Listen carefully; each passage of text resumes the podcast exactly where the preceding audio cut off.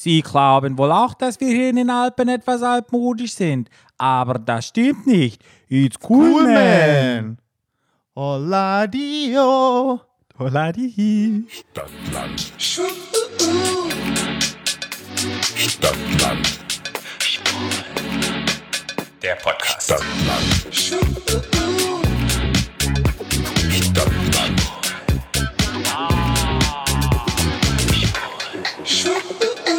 Herzlich willkommen zu Stadtland Schwul Eurem neuen Lieblingspodcast aus Zürich. aus der Schweiz. Ja, wir haben es geschafft in die Schweiz. Wir sind für euch aus dem Krisengebiet in Berlin, wo alles abgeschlossen und gecancelt wird und alles wird verboten. Man darf nicht mehr vor die Tür gehen. Wer vor die Tür geht, wird vom SEK erschossen. Daraus sind wir geflogen nach Zürich. Ja, ein nächstes Krisengebiet. Das nächste Krisengebiet. wo es auch, glaube ich, alles verboten und geschlossen wird. Von daher mal gucken, wie sich das hier entwickelt. Oh, Patrick, du, ganz ehrlich, bleiben wir hier in der, in der Schweiz. ist Für zwei schön. Wochen ist auch schön. Ja, finde ich auch gut. Wir sind in der Schweiz gelandet und zwar, um für euch eine wunderschöne Podcast-Episode wieder aufzunehmen. Und zwar mit unserem lieben Martin. Den Martin kennt ihr ja schon, der war ja schon Gast in zwei Episoden von uns. Dr. Martin Viehweger. Genau. Mhm. Und der Martin, der ist ja sehr aktiv, wenn es um Sex, Drugs und Rock'n'Roll Der geht. ist auch sehr passiv, glaube ich. Bestimmt beides. Und wir werden uns mit einer Freundin von dem Martin treffen, der Biggie, die auch sich so spezialisiert hat. Und zwar Drogen, auf- Sex, Chemsex, diese ganzen Geschichten. Und da könnt ihr jetzt ja schon hören, in was für eine Richtung Ja, diese Folge geht. denn es geht heute um ein Thema, was sich ganz viele Menschen gewünscht haben, Ja, damit da wir mal drüber reden können, ja, nämlich über Drogen. Genau. Und da holen wir uns Hilfe, so wie das gute Menschen machen. Und da brauchen wir definitiv Hilfe. Da brauchen wir. Hilfe. Ja. Aber bevor wir jetzt mit dem Thema Drogen anfangen, fangen wir an mit unserem Spiel. Mit dem A bis Z-Spiel. Was ist ein Thema heute, Patrick? Corona. Okay. Du fängst an. Aus gegebenem Anlass, wa? Ist es doch mal. Natürlich. Ja. Wir sind ja hochaktuell. ja.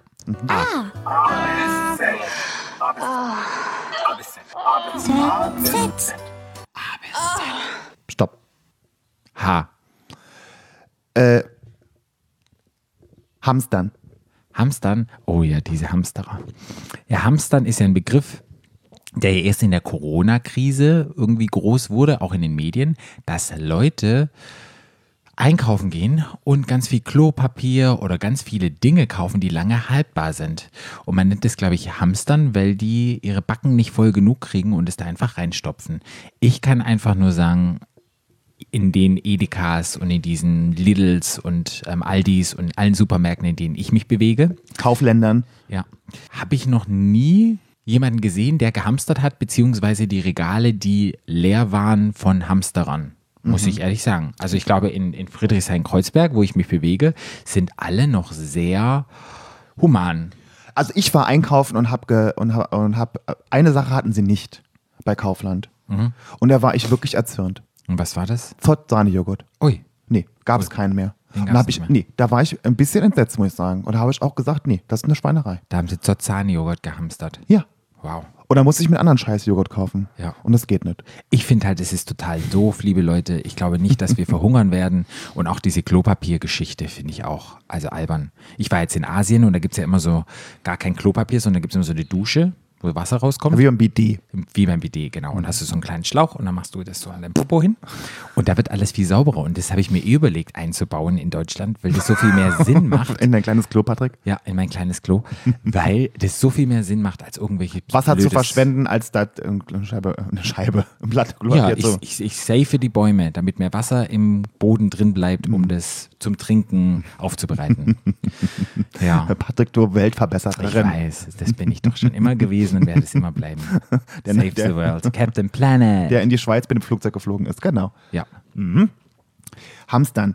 Ich kann ja aus dem Krankenhaus ein paar Storys Oh, erzählen für das ja, Hamstern. Bei, bei uns im Krankenhaus sind, sind ja auch alle in Panik ausgebrochen, aber weniger Mhm. die Patienten als unsere äh, Führung quasi, die Ui, Krankenhausführung. die Führung, wie sich das das ist ja, anhört. äh, naja, so du es halt.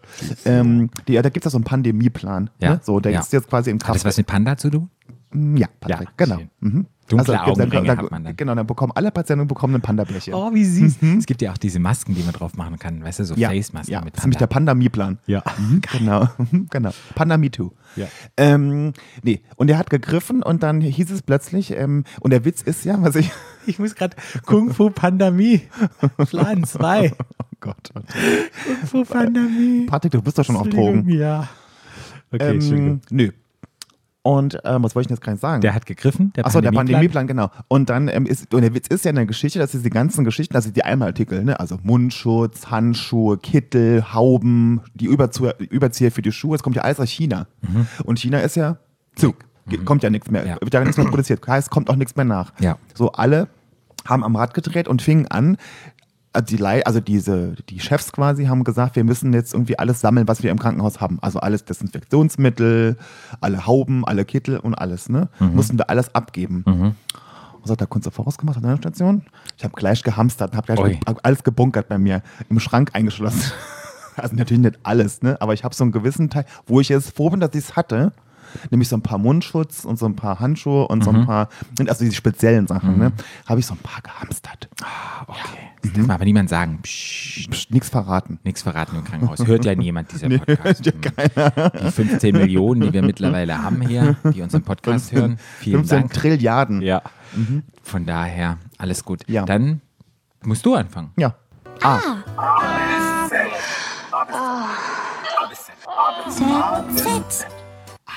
Stopp. P. P. Da fällt mir ein. Panik. Panik auf der Titanic. ja. Ja. Äh, Panik. Witzigerweise muss ich ja, muss man ja sagen, dass in Berlin habe ich ja gar keine Panik mitbekommen. Dass Nee. irgendwie jemand panisch irgendwie, wie du Nee. schon sagtest, irgendwie gehamstert hätte oder panisch irgendwie selbst bei uns im Krankenhaus die Leute, weder die Patienten waren panisch, noch waren meine Kollegen panisch. Meine Kollegen haben gesagt, jo, dann ist es halt so, ne? Mhm. Dann, wenn wir dann irgendwie, wenn wir dann krank sind, bleiben wir halt beim Arsch daheim und ruhen zwei Wochen aus, ne? Also ich habe keinen in Berlin erlebt, der irgendwie, und wie du auch schon sagtest, wie gesagt, ne, in, auch im Supermarkt, also ich habe das überhaupt nirgendwo gesehen. Nee. Nirgendwo. Zu Panik fällt mir ein, Panik ist ja immer Survival Mode und Menschen haben ja immer Angst. So. Die Frage ist ja, Angst vor diesem Virus haben die Menschen, weil das ja noch unbekannt ist, wenn man nicht weiß, es kennt. Also man kennt es ja noch nicht, es gibt ja noch keine Langzeitstudien und so weiter und so fort. Die Frage ist halt, wie nimmt man die Angst von den Menschen? Und Information ist dann ja ein guter Weg, Angst zu nehmen. Und jetzt habe ich meinen Train Faden verloren, den genau. Faden verloren. Auf jeden Fall finde ich Panik ein bisschen übertrieben. Ich denke, man sollte dort besonnen gegenübergehen. Gegenübergehen? Drauf eingehen? Mensch, Patrick, dein Deutsch. das ist mein Coronavirus, der ist bei mir im Kopf jetzt schon im gelandet. Kopf eingenistet. Nee, Panik ist doof. Ich hatte eine Freundin, die hat ein bisschen Panik gemacht. Die ist auch chronisch krank. Ich grüße dich ganz lieb und hab dich ganz doll lieb, aber ich glaube, die Panik ist auch bei ihr ein bisschen abgeflacht. Ja. Meine beste Freundin, hallo liebe Katrin, die ist ja auch chronisch krank Mhm. und die hat auch gar keine Panik gemacht. Die hat gesagt, die war zwar auch mehr einkaufen Mhm. als sonst, weil aber sie gesagt hat, ich kann ja jetzt nicht jeden Tag zu Edeka fahren. Ja, Nee, total. das soll sie, da- darum hat sie, nicht weil sie jetzt Angst hatte. Ja. So. Ja. Genau. Aber für die wäre das auch potenziell lebensgefährlich. ja. Ja. Hm. Ja, das ist, da muss man wirklich aufpassen. Von daher wascht euch die Hände. Ich Und was ich mal sagen möchte, Ja. wenn ihr irgendwelche alten Leute habt oder sowas, Du, Patrick, was mache ich denn mit dir? Du alte Kuh. Wieso? Du musst mir dann halt auch essen und trinken. Aber wenn ihr Leute habt, die Hilfe braucht, die vielleicht nicht mehr rausgehen sollten, weil sie sich anstecken, chronisch kranke Leute, macht doch mal ein Zettelchen in euren Hausflur rein und helft den Leuten. Also bringt bitte Patrick milde Gaben, denn Patrick ist doppelt gefährdet. Patrick ist chronisch krank und alt. Ja. Dann machst du den Podcast alleine. Ja, da wird es doppelt so witzig. Genau. Ohne mich. Okay, wir haben genug gesprochen über Corona. Wir schauen jetzt mal nach unseren Gästen, lieben Biggie und dem Martin. Biggie Lechtermann, Patrick. Biggie Lechtermann. Mhm. Wer war denn Biggie Lechtermann? Na, eins, zwei oder drei. Ach stimmt, letzte, Letzte Chance. vorbei. Letzte Chance vorbei. Vorbei. Ob er wirklich richtig steht, seht ihr, wenn das Licht angeht. Mhm, Und wir sehen mal, ob die Lichter bei uns gleich Also die angehen. Lichter brennen. Und ähm, bis gleich. Wir sind jetzt hier in, in Zürich, ein bisschen außerhalb von Zürich und sitzen hier bei der lieben Biggie. Und wir haben auch den Martin hier, den ihr ja schon kennt. Hallo, ihr zwei. Hallo? Hoi, hallo ihr lieben Menschen. Schön, dass wir hierher kommen durften in die Schweiz, um mit euch über das Thema Drogen zu reden. Und ja, ich, das ist ein wichtiges Thema. Viele haben uns ja geschrieben und haben gesagt, hey, ihr müsst auch mal über das Thema Drogen sprechen. Wir würden gerne mal wissen wollen, was ihr darüber denkt. Und dann dachten wir so, hey, wir holen uns doch da Leute, Vom Fach. die Bescheid wissen. Fachleute. Die Leute vom Bach. Weil die Leute denken sich immer, ha- haben uns geschrieben und meinten so, ja, macht mal was über Drogen. Und denke ich mir so, okay, äh, da, ja, kann ich was dazu erzählen, aber ich brauche da auch äh, fachmännische Unterstützung dabei. Und deshalb sind wir super froh, dass wir zwei euch hier haben und dass sie uns damit Rat und Tat zur Seite stehen. Zuallererst möchte ich sagen, wir wollen hier Drogen nicht verherrlichen. Es gibt Drogen, Drogen ist ein wichtiges Thema, es sollte nicht totgeschwiegen werden und wir möchten einfach informieren, ja? Jeder muss für sich selbst entscheiden, wie er dazu steht und wichtig ist aber auch zu wissen, wenn jemand ein Drogenproblem hat, sei es passiv oder aktiv, es gibt Möglichkeiten, sich Hilfe zu suchen. Da gibt es die Drogenberatungsstellen, was gibt es noch, ihr zwei? Und Drug Checking, da gibt es auch viele Infos, aber dazu kommen wir sicher noch. Ja. Drug-Checking. Und wir werden Links einfügen in den Podcast, wenn ihr Probleme damit habt, dass ihr da auf jeden Fall einen einen Link findet, wo ihr dorthin kommt. Und wenn es euch irgendwie triggert oder ihr damit ein Problem habt, dann könnt ihr aber auch gerne abschalten. Wir sind da echt euch nicht böse. Was ich auch sagen will, da haben wir gestern Abend bei Martin am, am, am Abendessentisch schon drüber diskutiert, ne, Martin? Was ich persönlich nicht möchte oder was wir nicht wollten, ist so eine, so eine Infoveranstaltung zu machen, wie eine, irgendwie so eine Fortbildung oder wie so, ein, äh, wie so eine, keine Ahnung, Drogenberatung äh, zu machen, so eine, ähm, wie sagt man denn, wie soll ich denn sagen, wie sagt man denn?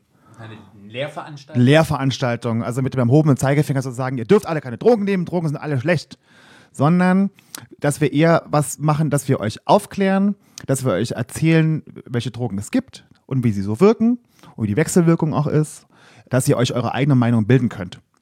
Das heißt, ich soll jetzt meine PowerPoint-Präsentation wieder einpacken. Pack sie wieder ein, Martin, genau. Biggie, hast du gehört?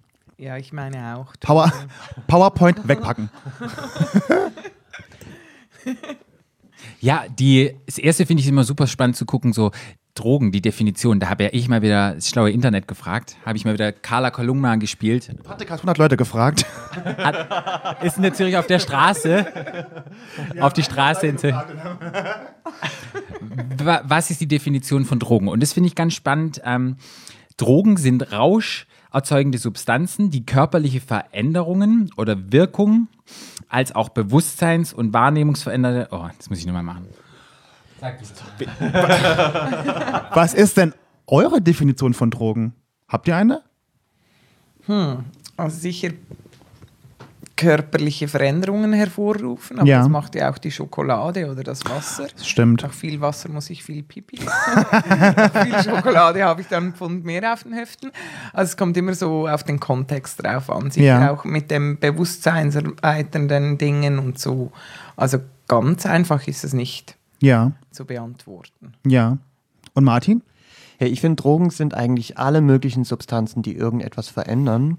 Ähm, äh, mir wäre es ja eigentlich am liebsten, viel häufiger über den Rausch zu sprechen und weniger über die Substanz quasi selbst. Ja. Ich finde auch den Begriff Drogen immer ein bisschen schwierig, weil er doch echt verbrannte Asche ist Ja. und bei allen oder ganz vielen Menschen unterschiedliche Assoziationen hervorruft. Deswegen mag ich eigentlich Substanz ganz gut. Ja. Wir bezeichnen übrigens ganz oft auch ähm, Medikamente als Droge. Ja. Darf man auch nie vergessen. Mhm. Ja. Aber ist doch schön, dann könnten wir sozusagen die Folge umbenennen und die die Substanz nennen. Ist das noch irgendwie was? Substanzen. Ja. Ja. Wie findet ihr das? Super. Ja. Martin? Martin zweifelt. He- Hey, also es ist ja auch ein offener Diskurs. Man kann es ja auch Substanz oder Droge oder beides vielleicht sogar nennen Ja. oder es einfach offen diskutieren. Ja. Zum Umdenken anregen. Ja. Substanz ist manchmal auch so ein bisschen holprig für ganz viele. Wir können ja, wir können ja einfach die Folge Drogen nennen und sagen am Schluss nachher, wir nennen sie jetzt aber nicht mehr Drogen ab, sofort Substanzen. Oder? Okay. Und sag mal, Patrick, jetzt kommst du mit deiner Definition nochmal. Also. Okay. Ähm, Wikipedia sagt, Oh, Patrick hat wieder recherchiert. Oh, Patrick. Patrick blüht wieder auf. ja, rauscherzeugende Substanzen, die körperliche Veränderungen hervorrufen. Die Wirkung kann bewusstseins- und wahrnehmungsverändernd sein. So, das ist die Definition. Sehr schön. Es gibt ja auch legale Drogen und legale Drogen sind ja Koffein, Alkohol, Nikotin, Cannabis, aber darüber wollen wir, obwohl Cannabis ja hier in der Schweiz schon, oder? Ist das? Nee? Nee, auch nicht. Aber in, in Niederlanden. ne? CBD. CBD ist ähm, in gewissen Maßen, in bestimmten ähm, Umständen abgabefähig, ähm, aber nicht das THC. Ich glaube, man müsste dann sich genau unterhalten darüber, was unter Cannabis genau definiert und assoziiert wird. Komm ja gleich machen wir Cannabis, ne? Ja, können wir gleich machen. Aber um diese Drogen soll es eher nicht gehen, es soll eher um die illegalen Drogen gehen, ja, um die wir heute so ein bisschen kümmern wollen. Dann haben wir natürlich aber auch das Thema, ähm, wir reden dann über legal und illegal in unseren Breitengraden. Es gibt ja auch ganz viele Regionen, wo auch Alkohol illegal ist. Ne? Ja. Und weiß gar nicht, ob Nikotin auch irgendwo illegal ist. Ich wüsste jetzt als Raucherin nicht wo. Da gibt es eine zu große Lobby. Da ist die Lobby zu groß. Wo ist ein Alkohol verboten? Hey, du darfst zum Beispiel in Amerika nicht mit Alkohol, also draußen auf der Straße, es muss Ja, abgepackt stimmt. oder so Mhm, sein. Das ich stimmt, ja. gut. Ah ja. Ja, und bei, in Deutschland und in der Schweiz kann man ja in einen Denner, Lidl, Aldi gehen und Alkohol kaufen. In Ja. Land kannst du das nicht. Da gibt es bestimmte Läden dazu. Ah ja. Ja. Und Stimmt. hier, glaube ich, in der Schweiz darfst du nach, nach einer bestimmten Uhrzeit auch keine Drogen kaufen, glaube ich. Oder wie? Hier haben die Läden einfach gar nicht erst so lange geöffnet bei, euch. Ihr habt es eben erst gesehen. Ja. Hey, aber weißt du, was wir jetzt total vergessen habt? Ihr hört ja diese junge Dame und den Martin, der hat sich ja schon ganz oft vorgestellt. Und die Biggie darf sich mal vorstellen, dass ihr so ein bisschen wisst, warum wir Biggie auch mit hier in die lustre Runde eingeladen haben. Ja, ähm, ich bin Biggie, ich bin 38 Jahre, ich bin Sozialarbeiterin von Beruf. Seit diesem Monat bin ich die Leiterin Prävention beim Checkpoint Zürich. Ähm, vorhin habe ich acht Jahre lang bei der Stadt Zürich gearbeitet und zwar ähm, bieten die das Drug-Checking an und schon sehr lange und konnte dort ähm, Erfahrungen sammeln im Bereich Substanzen und zwar im Bereich der Schadensminderung. Wir bieten keine klassische Prävention an, auch keine Therapie, ähm, sind auch nicht repressiv unterwegs. Es geht effektiv um Informationen und zwar ganz klare Informationen und das anonym und kostenlos. Ah ja. Genau. Sehr gut. Kannst du noch mal kurz erklären, Drug-Checking ist ja in Deutschland beziehungsweise in Berlin, kommt es ja immer mehr auf den Radar. Viele wissen vielleicht gar nicht, was Drug-Checking ist. Was ist Drug-Checking?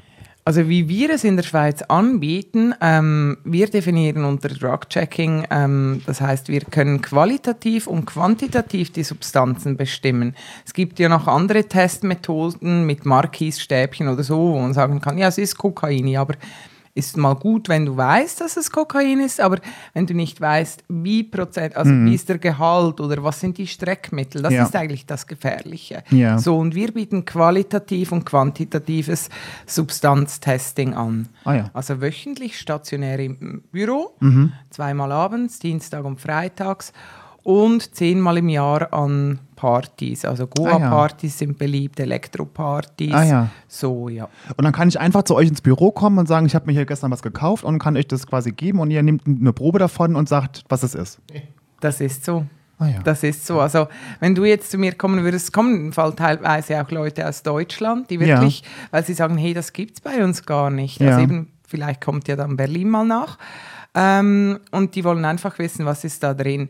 Natürlich können Ja. sie keine herrenlosen Substanzen schicken. Ja. Man muss. ja doof hier. Ja, ja, also wir, wir kriegen ja Anfragen und äh, nee, man muss wirklich im Büro erscheinen. ja. Mhm. Ähm, der, also das Ding ist wirklich, du hast die Substanz gekauft, hast die Intention, diese auch zu nehmen. Ja. Also ist es eine Art ähm, von reflektierten Konsum, wenn du den Weg noch machst zu uns. Ja. Ähm, sagen wir zwei Messerspitzen von einem ähm, Pulver abgeben Ja. musst, das kriegst du nicht zurück, das läuft durch Labor.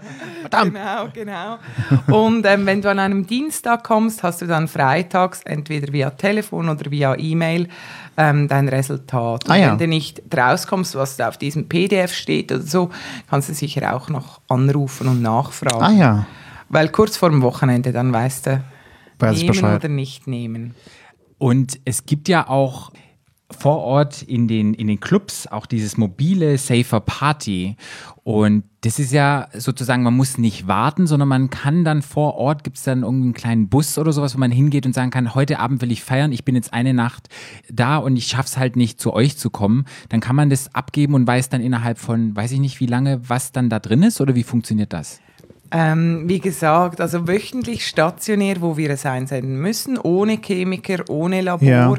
Ähm, das, das bieten wir zweimal wöchentlich an. An den Partys selbst mit Chemiker vor Ort und mit dem mobilen Labor vor Ort. sieht ziemlich toll aus, so ein Labor. Ja, das kann ich mir vorstellen. Gute Deko für jede Party. ähm, das können wir zehnmal ähm, pro Jahr machen und Mhm. effektiv nur in der Stadt Zürich. Also es ist begrenzt. Okay, okay. Man muss sich das wirklich. Also Du es- warst es da, du klingt, hast Es klingt ein bisschen trocken, ja? es ist so schön. Man hat dann so zwei verrückte Professoren, die wirklich auch genau so, so ein stereotypes Bild, so mit so langen Schlabber-T-Shirts und zauseligem Haar und so Brille, so ein bisschen nerdy, so da sitzen und schütteln und rühren und ähm, halt so einen riesen Ja. Wagen haben mit so ganz vielen so Schläuchen und Reagenz und so. Das ist wirklich super, super cool. Jetzt höre ich deinen Eindruck. Ja, so. ja, ja, ich er kann so cool. schauen an so ein Drug-Checking an der Party stationär. Ja. Genau. Oh, Und die Leute finden es mega interessant. Also man sieht es richtig, es wird gerne angenommen und die Leute kommen und finden es halt auch interessant, sich das, also sich zu unterhalten. Ja. Genau, da kommt es einfach darauf an, ist es die richtige Party, die wir gewählt haben. Also der Andrang an der Party, wo du warst, war sehr groß. Wir mussten Annahmestopps einlegen. Aber wenn du mobil vorbeikommst ähm, an einer Party selbst, dann geht so ein von der Abgabe der Substanz, bis sie durchläuft, ähm, das Labor wird auch immer schneller, die Messmethode. 15 Minuten, 20 Wow. Minuten. Und Wow. in dieser Zeit darfst du mit mir einen Fragebogen machen. Mit dem Bier trinken. Nee, und, äh, also, und wenn das dann vorbei ist, hast du schon ein Resultat. Ach, Aber das ist super. Ich meine, man unterhält, das ist ja so, wie es sein soll. Man unterhält sich dann auch mit anderen, die auch vielleicht Substanzen abgeben wollen. Es findet dann ein Austausch statt. So wäre es ja eigentlich auch angedacht, dass dass man sich so gegenseitig halt auch unterhält und so. Ja, es ist, es ist, glaube ich, einfach so ein bisschen eine Schadensminimierung, weil man, die Leute wollen ja eh konsumieren und man gibt die Verantwortung wieder ein bisschen ab und kann dann sagen, hier ist das Zeugs, ihr könnt entscheiden, wollt ihr es konsumieren, wollt ihr es nicht machen. Man berät dann sozusagen, wo du dann vor Ort sagst, das sind die Risiken, wenn du es nimmst oder du es nicht gibst. Weil ich glaube, immer wenn man etwas verbietet und mit dem großen Finger darstellt, wird es ja noch attraktiver. Und ich glaube, jeder ja, also eine- ich glaube, eine, eine Zurückgeben der Verantwortung ist, glaube ich, eine ganz tolle Strategie, um da einfach mehr, wie sagt man, nicht Transparenz, sondern mehr Öffnung, Transparenz. zu schaffen. Ja, Aber interessant, dass du Schadensminimierung sagst. ja ich, Ja, ist Schadensminderung effektiv, was wir leisten. ja, also wer weiß, was, was passieren könnte, wenn ich es dann. Aber gibt es denn Schaden? Ja, ist denn immer alles mit Schaden? keine Ahnung, ob es mit Schaden ist immer alles mit Schaden? Nee, muss nicht, aber kann. Ja. Kann. Ja. und das Ding ist, die Leute kaufen sich eine Substanz, die sie irgendwie spannend finden oder schon gute Erfahrungen mitgemacht haben. Und dann geht es ja wiederum, ich will das wieder, weil es war so toll. Ja. Letztes Mal war es so toll, auch erst wenn es vor zwei Tagen war, ich will das wieder. Oder es war ein Jahr her und man hat gute Erfahrungen. Es kommt aber nicht nur auf die Substanz drauf an, das ist ganz Ja. wichtig und solche Dinge können wir ansprechen, weil du könntest heute mit mir eine Pille nehmen, Ja. also ein Ecstasy, ähm, bist, keine Ahnung, 1,80 groß und sagen wir 70 Kilo, ähm, hast ein Big Mac Menü gegessen. Ja. Super Erfahrung gehabt mit genau dieser, keine Ahnung, Trump-Pille. Die Mhm. muss ja toxisch sein, keine Ahnung. ähm, aber es war ein super Rausch. Ja. Und dann findest du, oh, ich habe meine Substanz gefunden, das gefällt mir wahnsinnig gut, die will Mhm. ich wieder. Und du nimmst sie eine Woche später wieder, bist immer noch 1,80 groß, immer noch genau gleich schwer und hast genau dasselbe gegessen. Ja. Der Rausch muss nicht genau derselbe sein, überhaupt nicht. Ja. Und dann denkst du, was ist denn jetzt los? Ja. Und es geht genau um diese Infos, weil das war zu früh wieder MDMA, also der Wirkstoff von der Ecstasy. Mhm. Ja. Wenn ich dir das gesagt hätte, so hey, dieses, oh, alles super und so, warte doch vier bis sechs Wochen, bis du das wieder ausschütten kannst. Ja.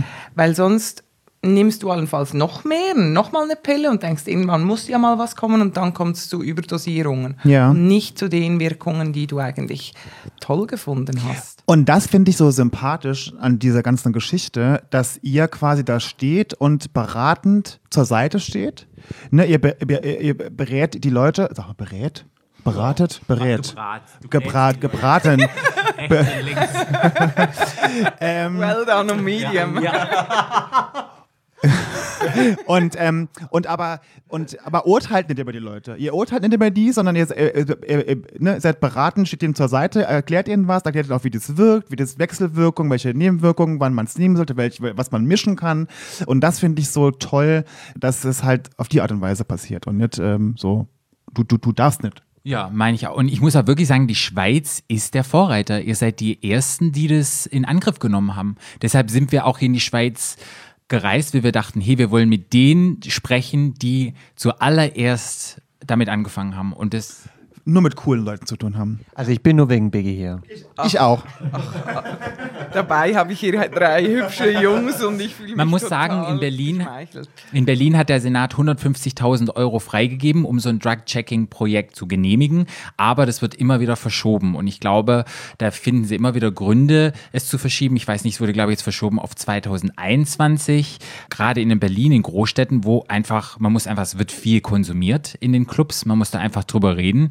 Äh, man will das nicht totschweigen. Und ich würde auch, wir haben uns mal drüber unterhalten, wie viele Leute in Clubs konsumieren und wir haben beide eine Zahl gesagt, das sind sicherlich 80, 90 Prozent, die in irgendeiner Art und Weise ja, Substanzen konsumieren. Ich glaube ja, dass der Senat in Berlin das vor sich herschiebt, aus den gleichen Gründen, wie wir diese Folge vor uns hergeschoben haben.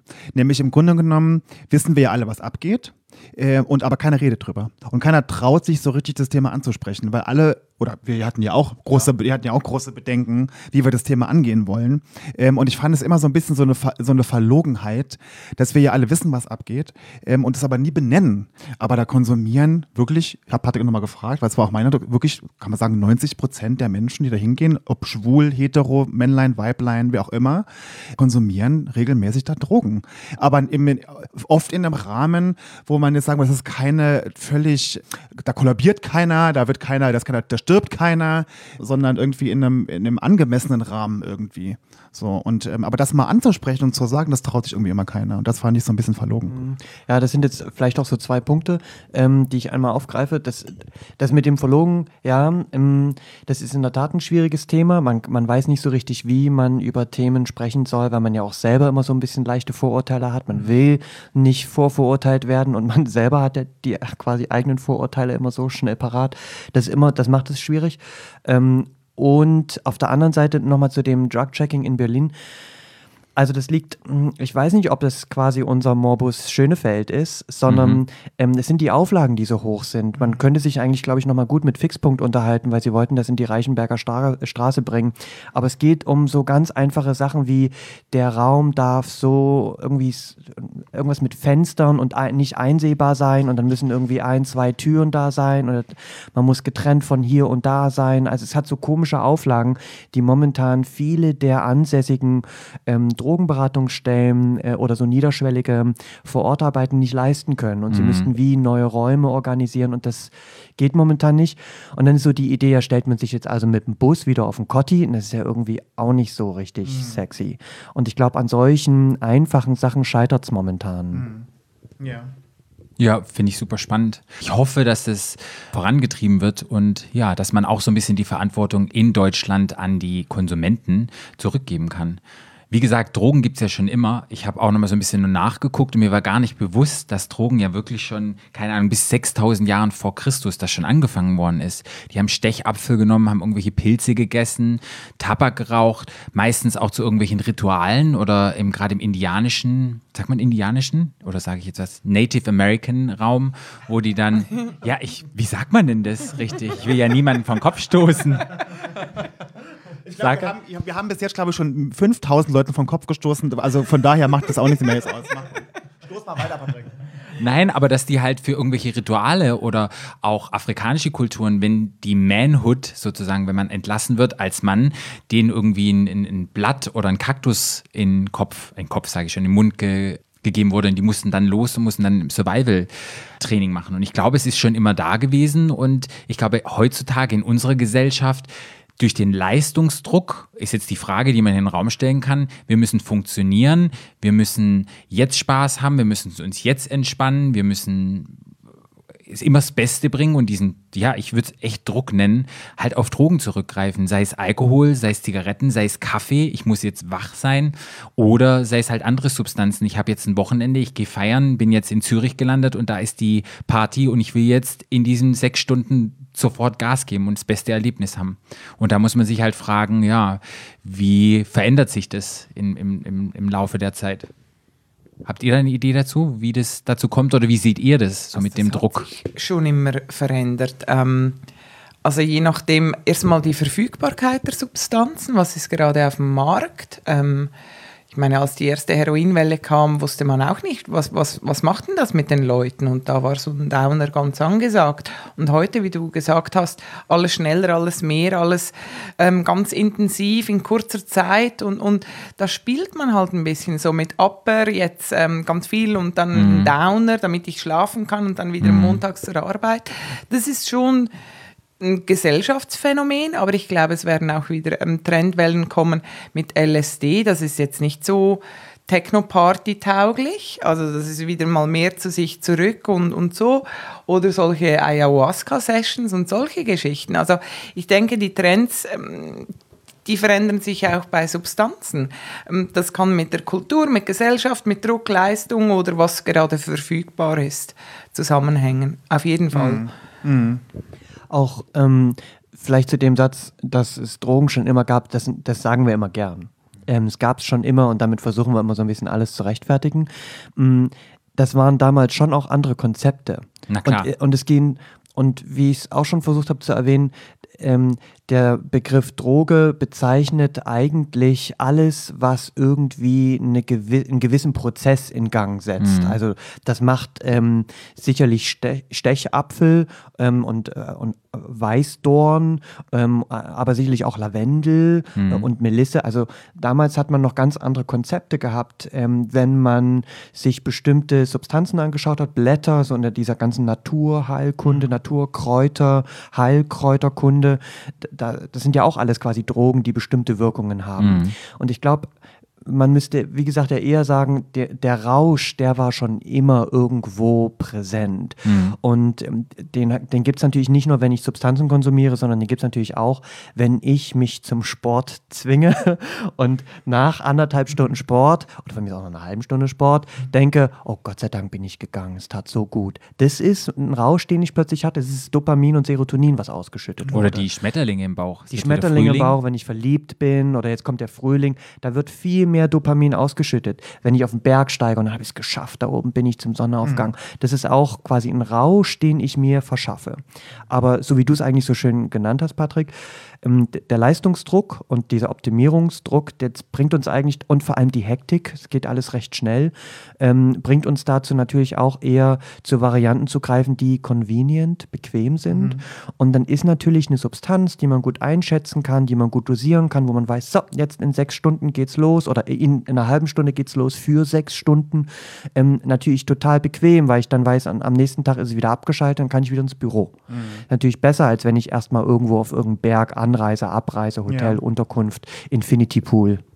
Oder halt Meditation. Viele Leute, die halt sagen, ja, High kommt durch Meditation und wieder das Selbst finden und einfach da mehr in Fokus legen. Aber das ist auch wieder mit Zeit verbunden und mit sich selbst auseinandersetzen und in Ruhe zu finden und da dann ihre, ihren Level holen. Deshalb ist es super spannend. Wo fangen, ja, die, wo sind die Grenzen? Ja, Ja, du sagst Zeit, ich sag Priorität. ja. Ähm, denn das Schwierige ist, das sage ich auch ganz oft, es ist halt nicht geholfen, mit Dienstagabend 1945 zum Yoga-Rennen mit meiner Yogamatte und dann irgendwie das auch noch auf meinem Teller zu haben als To-Do. Ja. Möglichst am Anfang der Woche, damit ich es hinter mich gebracht habe, damit ich sagen kann, ja, okay, ich habe ja meine Meditation, aber es bringt irgendwie nichts. Ja. Denn es ist eben nicht nur eine Komponente, die du irgendwie mal zwischen reinquetschst, sondern es ist eigentlich ein Mindset. Das heißt, wenn du dich für sowas wie Meditation und Yoga entscheidest, machst du das eigentlich so oder sollte man das eigentlich immer machen. Und damit meine ich jetzt nicht immer mit der Yogamatte rumrennen, ähm, sondern ein Mindset haben, wo ich denke, mal abbefahren Ja. und mal innehalten und mal einatmen und mal kurz warten, was das hier ausgelöst hat. Ja.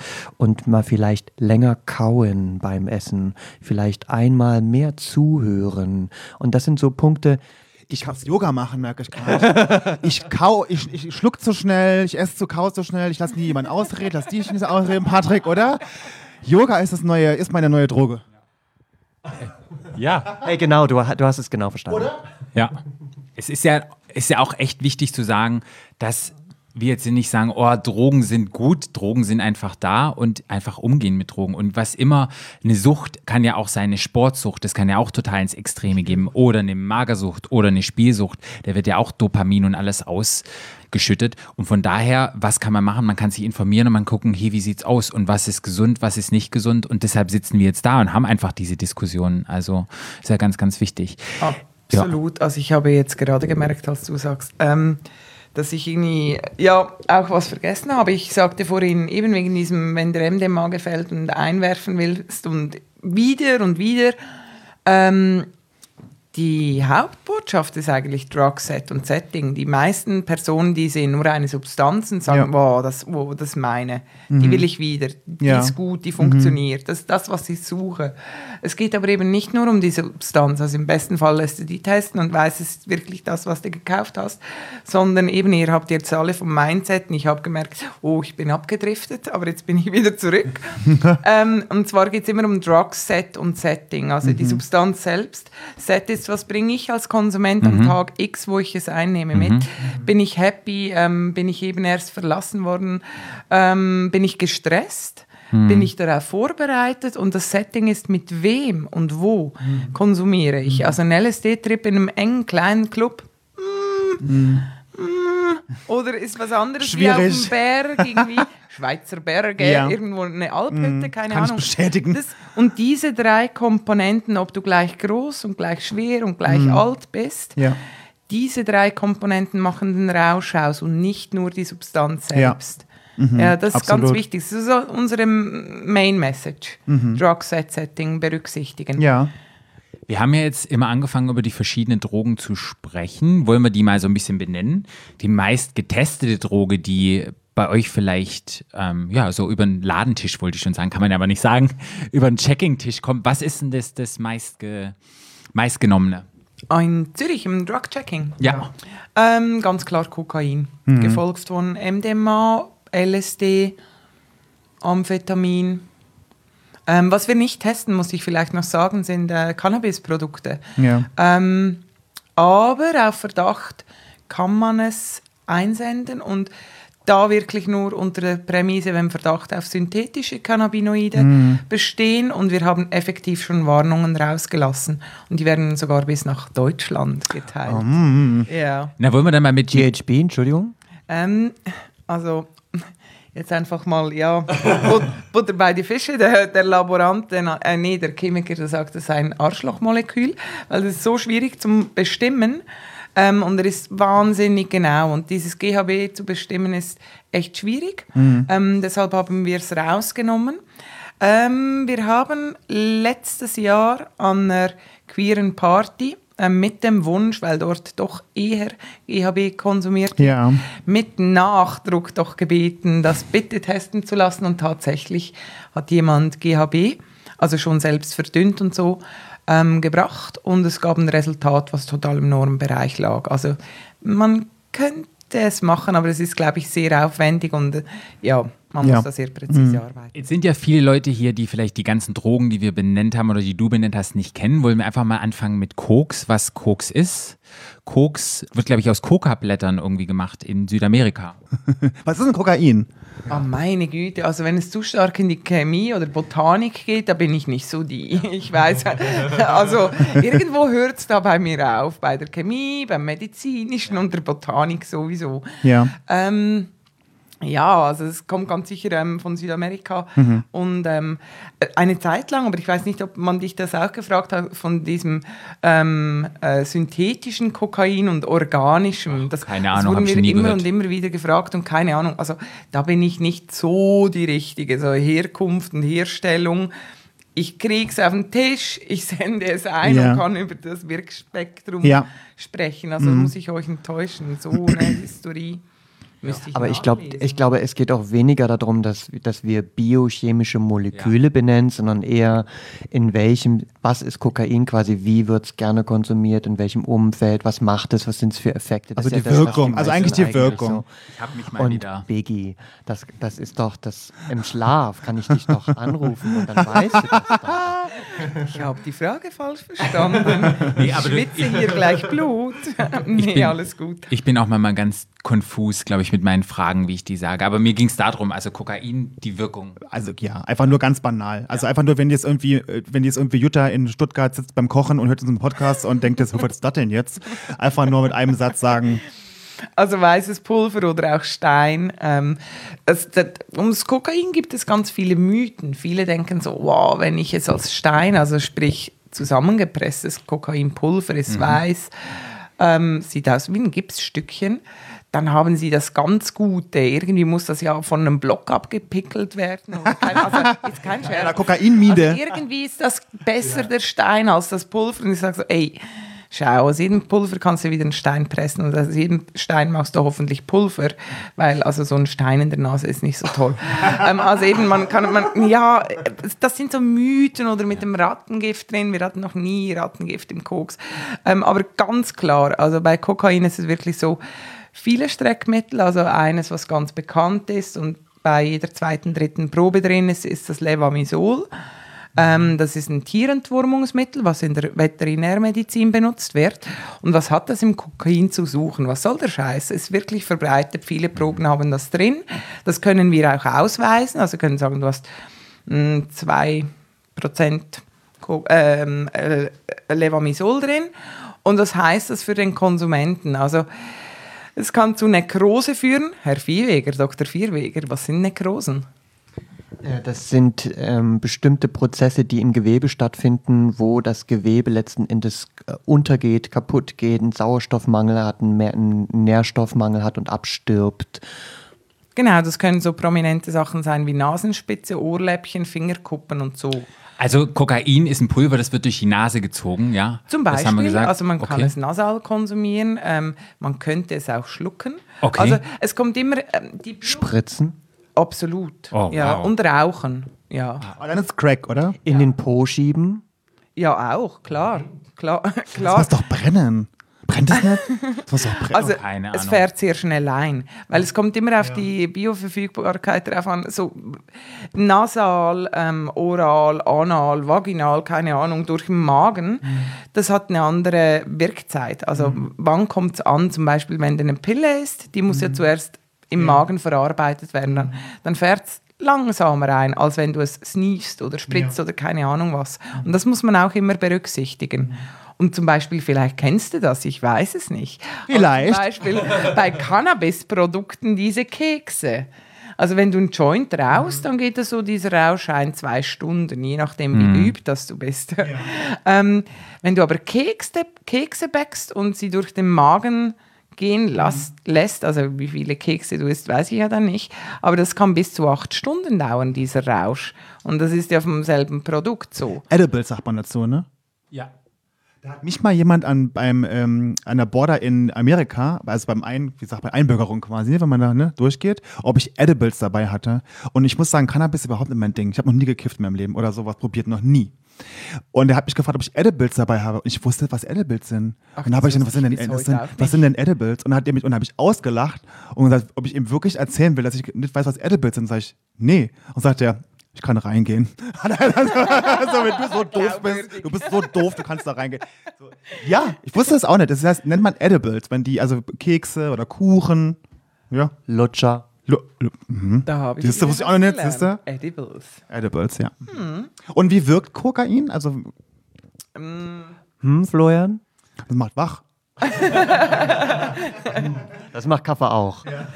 Ja, aber anders. Ja, und mich auch nicht mehr. Nee, mich auch nicht. Acht Tassen Kaffee, also nö.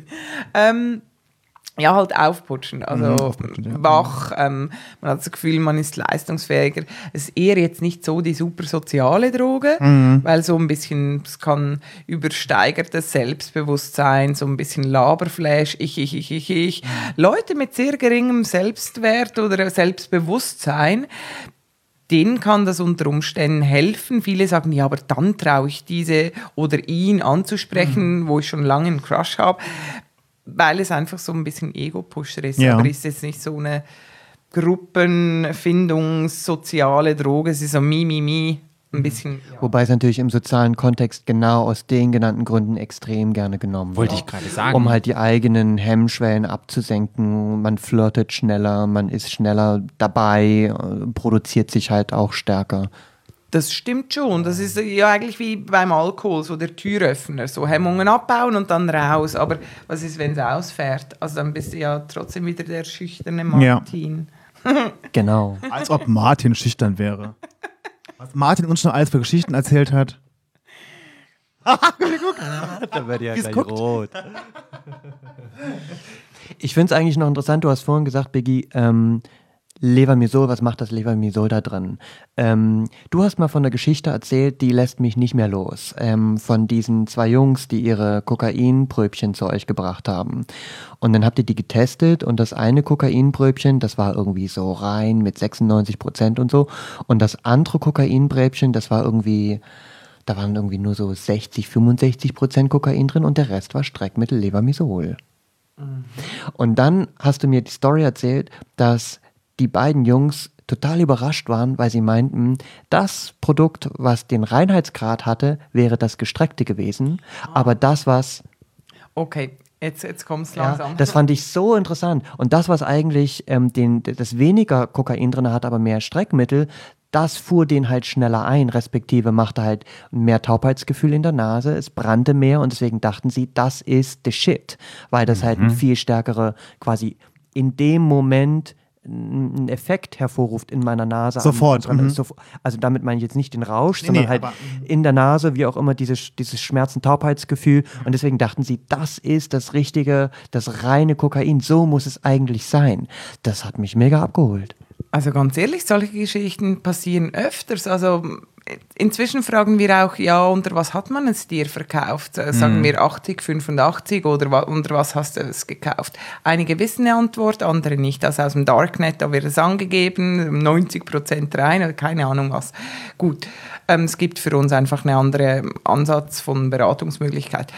Und das Ding ist, ich hatte, also eben, ich habe das jetzt irgendwie acht Jahre lang gemacht und, und ganz viele Kontakte gehabt. Und ich hatte ab und an Klienten, die sagten, hey, das, das, das musst du testen, das ist nicht gut, da war mir ganz, und ich bin mir Koks gewohnt und ich mache das seit Jahren, so alle zwei Monate und das ist nicht gut. Und dann kam ein ganz reines Resultat, also ganz rein, sagen wir 96, irgendwie so. Und ja. das ist ja wirklich, da liegt nichts mehr drin, so Ja. keine Streckmittel. Und der war total schockiert und dann sagte ich, hey, schau, deshalb machen wir immer Jahresauswertungen. Was sind durchschnittlich, wie sind die Zahlen? Weil da kommen von 18 bis 76 Leute zu uns und lassen Ja. Sachen testen. Und da gibt es von der Straße gekauft, vom Darknet und so. Und es gibt so ein Mischding, oder? Und wir können sagen, äh, 2019 war der Durchschnittsgehalt bei 80 Prozent. Als ich anfing, war es so bei 55 Prozent und das ging kontinuierlich Wow. nach oben. Ähm, wenn du dir natürlich das Koks vor, keine Ahnung, acht Jahren gewohnt warst, so 55, 60 Prozent und plötzlich hast du 90-prozentiges, das ist unangenehm, weil du bist so ein Durchschnitts, meistens Ja. machst du die gleich große Linie, bist das gewohnt und dann, wenn du plötzlich ganz reines hast, deshalb empfehlen wir den Leuten, okay, schau, gut ist, du hast keine Streckmittel drin, aber das ist unangenehm für dich gewesen, weil du dachtest, es ist nicht gut. Ähm, dann mach doch eine kleinere Line oder streck selber mit was, was dich nicht schädigt. Irgendwie so. Und deshalb ist es so wichtig, dass die Leute nicht nur wissen, ist es Koks, sondern auch, wie verhält sich die, die, die Anzahlen, was, was sind da allenfalls noch für Streckmittel drin. Ja. Und das Levamisol, Entschuldigung, ich komme da ins Plaudern, wie will. Ja, ist doch gut. Das stimmt. Ähm, also die ganzen Streckmittel, die haben ja alle auch ähm, einen Sinn und Zweck. Also ich in den Filmen sieht man ja oftmals so ähm, Leute den Finger in ein Tütchen stecken Ja. und dann das Zahnfleisch einmassieren Ja. und wenn es betäubt wird, dann ach, das ist Koks, gutes Koks. Mhm. So, ähm, aber da gibt es natürlich auch Streckmittel wie ähm, das Lidocain vom Zahnarzt. Nicht mehr so viel. Oder ein Schmerzmittel, Phenacetin. Oder eben das Levamisol, was am meisten zum Strecken benutzt wird. Das Levamisol ist effektiv so, wenn du von der fast reinen Probe was rausnimmst, zum selber mm, oder zum Verkauf, keine Ahnung was, du nimmst was raus und willst diese Lücke decken und du Levamisol reintust. Also Levamisol hat die Eigenschaft, ähm, dass es die Wirkung vom Kokain verstärkt. Und deshalb macht es halt wie Sinn, wie, wie, wie decke ich diese Lücke. Also sogar bei den ähm, Streckmitteln überlegen die sich was. Okay. Weil sie covern quasi den Effekt, den du beim richtigen Kokain hast. Aber die sind gefährlich. Wenn, Ist Biggie nicht toll? ja. Oh, Biggie ist ganz großartig. Ich weiß nicht, wo du dich versteckt hast die ganzen Jahre, Biggie, aber gut, dass du hier bist. Nee, und wenn du jetzt zu dir kommst und hast eine Koksprobe und du weißt dann, es, du sagst dann zu denen, okay, du hast 95 Prozent und was ist dann so die Richtlinien? Okay, der will es ja konsumieren. Was gibst du denen dann für Tipps? Okay, mach die Line ein bisschen kleiner, ist ziemlich stark. Hast du noch andere Tipps dann, wenn die Leute das konsumieren wollen? Zieh's nicht durch einen Schein oder was sind da? ah, auf jeden Fall. Vor dir, diese netten Notizblöcke. Ja, Ja, also ganz sicher. Ähm, viele haben ja so, so aus den Filmen, man nimmt eine Dollarnote Ja. oder Geldscheine sind widerlich, sind Ja. pfui. ähm, nee, also wenn dann Safer Sniffing, weil es nicht cool, sich was zu holen durch die Nase beim Mhm. Röhrchen teilen. Und dafür gibt es ganz subtil unauffällige Blöcke, sieht aus wie ein Post-it-Block, aber bitte ohne Kleber. Ähm, genau, man, man äh, rollt sich dann Röhrchen, zieht das Pulver und bitte nur einmal verwenden und das Röhrchen vor allem auch nicht teilen. Auch wenn es teilweise gemeinsam auf dem Klo geschnupft wird, so das Röhrchen wird nicht geteilt. Okay. Bei Sachen wie Hepatitis und auch eine Syphilis durch die Nase. Oder Coronavirus. Ja guck dir mal an. Wir sitzen alle Bitte. Wir sind, 20, wir sind 2020. Wir reden über Corona jetzt hier. Ja, also ganz sicher diese Safer Sniffing, also eigene Zierröhrchen haben zum Wegwerfen oder halt ein fixes, das nur du selbst benutzt. Die Nase auch pflegen, wenn du öfters mal Kokain konsumierst. Auch nicht schlecht, mal das Nasenloch zu wechseln, mal mit Salbe oder mal mit Salzwasser zu spülen ähm, und vor allem auch immer wieder Pausen zu machen. Okay. Und genau Hepatitis C, sollte man sagen, kann über Wochen als ähm, noch infektiöses Partikel auf so Oberflächen halt kleben bleiben. Wie Geldscheinen zum Beispiel. Äh, Wie Geldschein oder halt auch Röhrchen oder was auch immer man benutzt. Ja. Ähm, und daher noch ansteckend sein. Ähm, das kann auch auf Rasierklingen halt noch über Wochen kleben bleiben und auf einer Zahnbürste. Deswegen sagen wir auch ganz oft, wenn man quasi im Ausgang ist und dann vielleicht später in einer anderen Wohnung aufwacht, nimmt man ja eigentlich auch nicht die andere Zahnbürste. So sollte man auch nicht das Röhrchen sich eigentlich teilen. Ja. Man sollte auch nicht die Rasierklinge, die da vielleicht als Lady Shaver auf der Badkante da irgendwo rumliegt, noch schnell benutzen. Also da habe ich schon einige Geschichten miterlebt. Okay, dann haben wir Kokain, Koks haben wir so ein bisschen durch. Das nächste hattest du gesagt MDMA.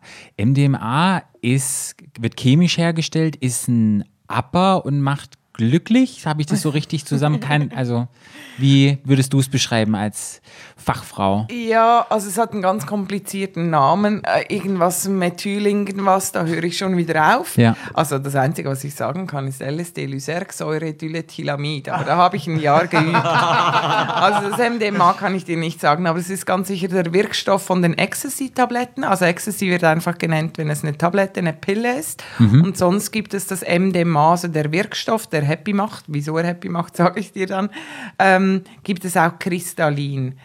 Und äh, die kristalline Erscheinungsform ist so wie kleine Bergkristalle oder äh, halt kristallin, so ähm, farblich sehr unterschiedlich. Ja. Das muss aber nichts mit ähm, der Zusammensetzung zu tun haben. Also ich habe schon bräunliche MDMA-Kristalle gesehen, ganz klare, gelbliche ähm, bis zu gräulich, aber das hatte dann nichts mit dem Resultat zu tun. Okay. Also es könnten Syntheseverunreinigungen oder während dem Prozess irgendwas entstanden sein, aber muss nicht. Und wieso, Biggie, nennt man dann Ecstasy-Pillen nicht einfach auch MDMA? Ja, das wollte ich gerade fragen. Das weiß ich nicht. Hat das nicht was mit den Streckmitteln zu tun und den anderen Mitteln, die in so einer Ecstasy-Pille noch mit drin sind? Könnte ich so nicht sagen. Ähm, also im Moment gerade haben wir nicht mega viel mit, äh, also äh, das größte Problem bei Ecstasy, also wenn wir jetzt von Pillen reden, ähm, ist wirklich die, die aktuelle ähm, Dosierung vom MDMA drin. Also die sind enorm hoch. Wir haben so hier in Zürich so einen Techno-Club gehabt in den 90ern. Und wenn du da eine Pille, eine ganze genommen hast, war das völlig okay. So, da hat es da irgendwie 80 Milligramm drin oder so und das war dann okay. Manche haben es übertrieben und zwei genommen und dann Kiefer gemahlen oder weiß ich nicht was. Und heutzutage haben wir Pillen, die haben bis zu 230, 250 Milligramm drin. Ja, was heißt denn das? Ähm, beim MDMA ist es effektiv so, sagen wir, ähm, ein Mann, der 60 Kilo, sehr schlank und zierlich ist, ähm, pro Kilo Körpergewicht 1,5 Milligramm. So kann ich gut rechnen mit 60. das habe ich schon x-mal gemacht. Also 1,5 mal 60, da, da, würden 90 Milligramm MDMA genügen. Ob du jetzt 90 ähm, Milligramm irgendwie ähm, MDMA kristallin hast oder in der Pille, in der Pille ist es einfach wichtig, lass die testen. Weil wenn du anstelle von 90 Milligramm irgendwie 230 drin hast, dann machst du lieber irgendwie zwei, dreimal Spaß und teilst die Pille. Ja, aber weshalb die nicht MDMA-Pillen heißen, das weiß ich nicht. Ähm, hast du mal geschaut, ähm, was bei euch rausgekommen ist, was in den Ecstasy-Pillen immer noch so drin ist?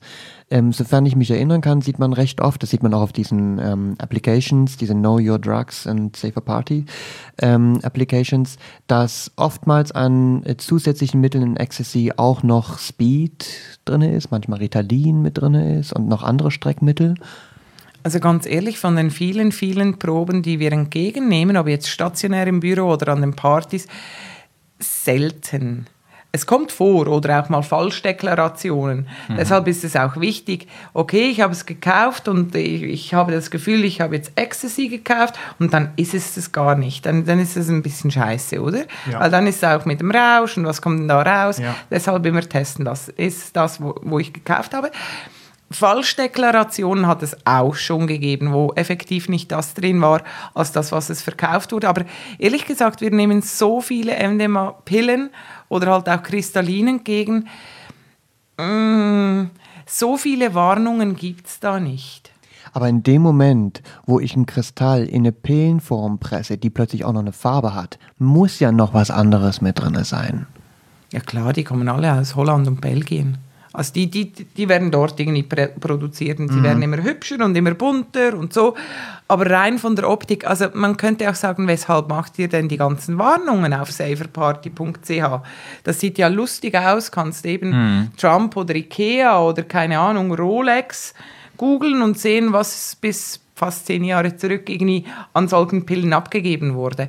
Das soll dir, ähm, sagen wir, du hast eine Rolex-Pille gekauft und dann siehst du die bei uns auf der Webseite und denkst, oh, genau das habe ich, oh, meine hat jetzt auch 250 Milligramm MDMA drin, hui, dann muss ich ein Viertel nehmen. Das geht so nicht. Ähm, es hat das gleiche Logo, aber alle werden gewogen und das Ding ist, ähm, es soll mal eine optische Beurteilung geben. Wenn natürlich ganz, ganz viele Warnungen von diesen Rolex im Umlauf sind, dann weißt du, äh, würde wahrscheinlich Sinn machen, die testen zu lassen. Ja. Oder? Aber das heißt nicht, dass die, die wir abgebildet haben, aktuell, weil wir machen wöchentlich Warnungen, dass du genau diese hast. Es gibt dir einfach so ein Anzeichen, ist die schon bekannt, weiß man etwas über die? Ja. Und dann, also ums Testen rum kommst du eh nicht. Aber das habe ich auch, ich habe das so verstanden, das MDMA ist diese reine Form vom MDMA und bei den Ecstasy-Pillen ist halt immer noch irgendwas mit drin. Das kann auch Ketamin sein oder Speed oder irgendwas anderes. Äh, dass das nie so die pure, reine Form ist von dem MDMA. So habe ich das verstanden. Ah ja, okay. Nicht wirklich. Ah, also ja. es ist sicher ähm, äh, Füllmaterial zum Pressen und so, aber da geht es jetzt wieder in eine Richtung, ja, okay, ja, keine nee. Ahnung Mhm, ja, nee. Aber im Fall so viel nicht. Es gibt Syntheseverunreinigungen Ja. und Synthese-Nebenprodukte oder so, aber da weiß ich auch zu wenig drüber und da weiß man auch gar nicht, was sind die Nachfolgen Ja. darüber. Das Wichtigste und, und eigentlich Schädlichste ist die unglaublich hohe Dosierung an Ja. MDMA in einer Pille. Und man was- kann da nicht mehr einfach an einem Abend, oh, ich habe eine Pille genommen. Ja. Also Und das könnte was man dann ja auch sagen muss, ist, wenn man halt Ecstasy nimmt, dass man halt erstmal eine Viertel nimmt, wenn man sehr empfindlich ist oder vielleicht auch mal eine halbe und zu gucken, wie das eigentlich wirkt, weil manchmal, wie du schon sagtest, wenn das so hoch dosiert ist, man nimmt eine ganze, kann das schon wirklich böse sein. So, wenn man so überdosiert ist. Was, was macht denn Ecstasy generell, lieber, lieber Herr Dr. Viehweger? Hey, also, hey, ja, also insgesamt müsste man, wenn man schon die Substanzen so ein bisschen unterteilt, du hast illegal, legal gesagt, ich unterteile sie gerne in so Upper und Downer, ähm, gehört sie eher auf die Seite der, also definitiv der Upper. Das heißt, ähm, sie ist ähm, antriebssteigernd, sie ist aktivierend, sie ist ähm, definitiv auch aufmunternd, sie erhöht den Blutkreislauf ähm, und ähm, das sind so die, die einen Effekte. Und der andere Effekt ist, man muss sich überlegen, dass wir hier nicht nur über eine Substanz reden, die so ein reines reines Amphetamin ist, sondern sie öffnet noch ganz viele andere Boxen in deinem Hirn, so ganz viele andere Rezeptoren werden angesprochen und noch ganz viele andere ähm, Hormone und Botenstoffe ausgeschüttet, sodass du zusätzlich noch Effekte hast wie ähm, ein Taktogen, du willst also viel mehr Nähe zulassen, du bist viel enthemmter, du bist freudiger, du bist besser aufgelegt, du siehst die Farben intensiver, du hörst intensiver, ähm, du hast das Gefühl, du kannst viel eher auch mit der Musik schweben und mit Menschen dich verbinden. Ähm, wenn du Gespräche hast, hast du das Gefühl, du bist viel eher so miteinander, schwebst auf einer Welle, hast du diese klassischen Drug Talks. Also, das heißt, man versteht sich blind. Ähm, ja, alles so, es ist eine sehr gesellschaftliche ähm, Substanz.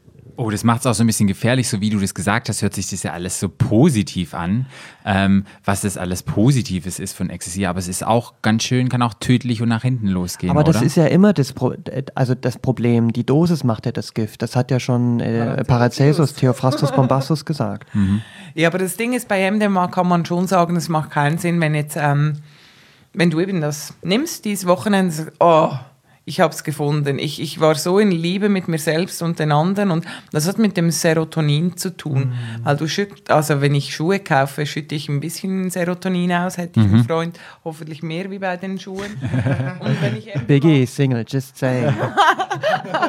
Und wenn Jetzt Serotoninausschüttung oder nehme eher Adrenalin. Na, anyway.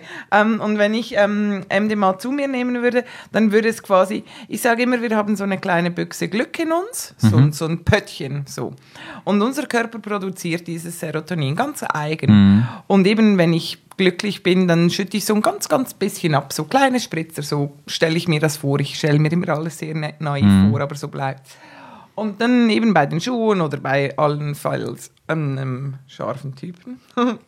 ähm, wenn ich aber MDMA nehme, dann kippt es mir 80% von diesem körpereigenen Töpfchen aus. Und das ist ja Wahnsinn. Also Ja. Enormes Glück, äh, wahnsinnig toll und alles. Das Ding ist, wenn man das mal hatte, dann, dann findet man das super und sagt, ja, also wäre ja doof, wenn nicht wieder. Das ist ja wunderschön. Ja. Der Körper braucht Zeit. Also das heißt, wenn ich jetzt dieses Wochenende das nehme und nächstes Wochenende gleich wieder gekauft habe und sage, also das will ich wieder haben, dann hat das nicht mehr den Effekt, weil das kleine Töpfchen ist leer. Ah, Und du okay. klopfst auf den Boden von diesem Töpfchen und denkst, Ja. ja, da kommt ja gar nichts mehr. Dann legst du nach Ja. und es kommt nicht das, wo du willst. Dann Ja.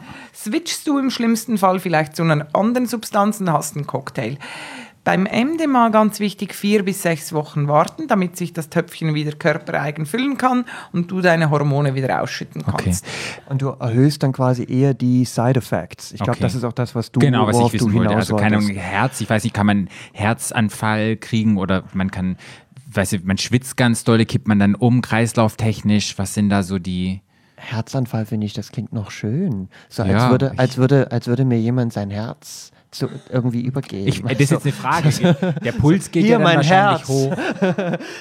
Der Puls geht hoch. Ich weiß ja, es ja ja, genau. sind so die Fragen einfach. Genau, du hast ja. dann eigentlich die negativen Effekte von solchen Amphetamin-Derivaten. Ja. Das heißt, du hast eine erhöhte Muskelanspannung, deswegen hast du ja auch das ganze Kiefermalmen. Ähm, du kriegst dann halt auch Sehstörungen. Schlafstörungen.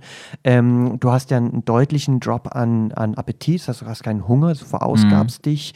Du hast auch kaum Durst, das heißt, du, und du schwitzt recht viel. Mhm. Ähm, das heißt, du kannst ähm, eine Hypovolemie bekommen, also zu wenig ähm, Volumen haben. Mhm. Das hat natürlich dann alles Effekte auch auf deinen Kreislauf. Und logisch, wenn man zu wenig isst, zu wenig trinkt, zu wenig schläft, ähm, sich verausgabt, über seine eigenen Ressourcen Mhm. lebt und dann natürlich noch, noch mehr obendrauf schüttet und noch mehr eigentlich versucht, den Kessel anzuheizen, dann geht das natürlich auf dein Herz-Kreislauf-System und Ja. auf deine Organe. Okay. Also das Ding ist, dass mit dem Schwitzen, also wir sagen, also überall steht, trink genug, wenn du auf MDMA bist. Und das ist ja so eine ganz beliebte Festivaldroge, schönes Wetter draußen, tanzen, die Leute schwitzen.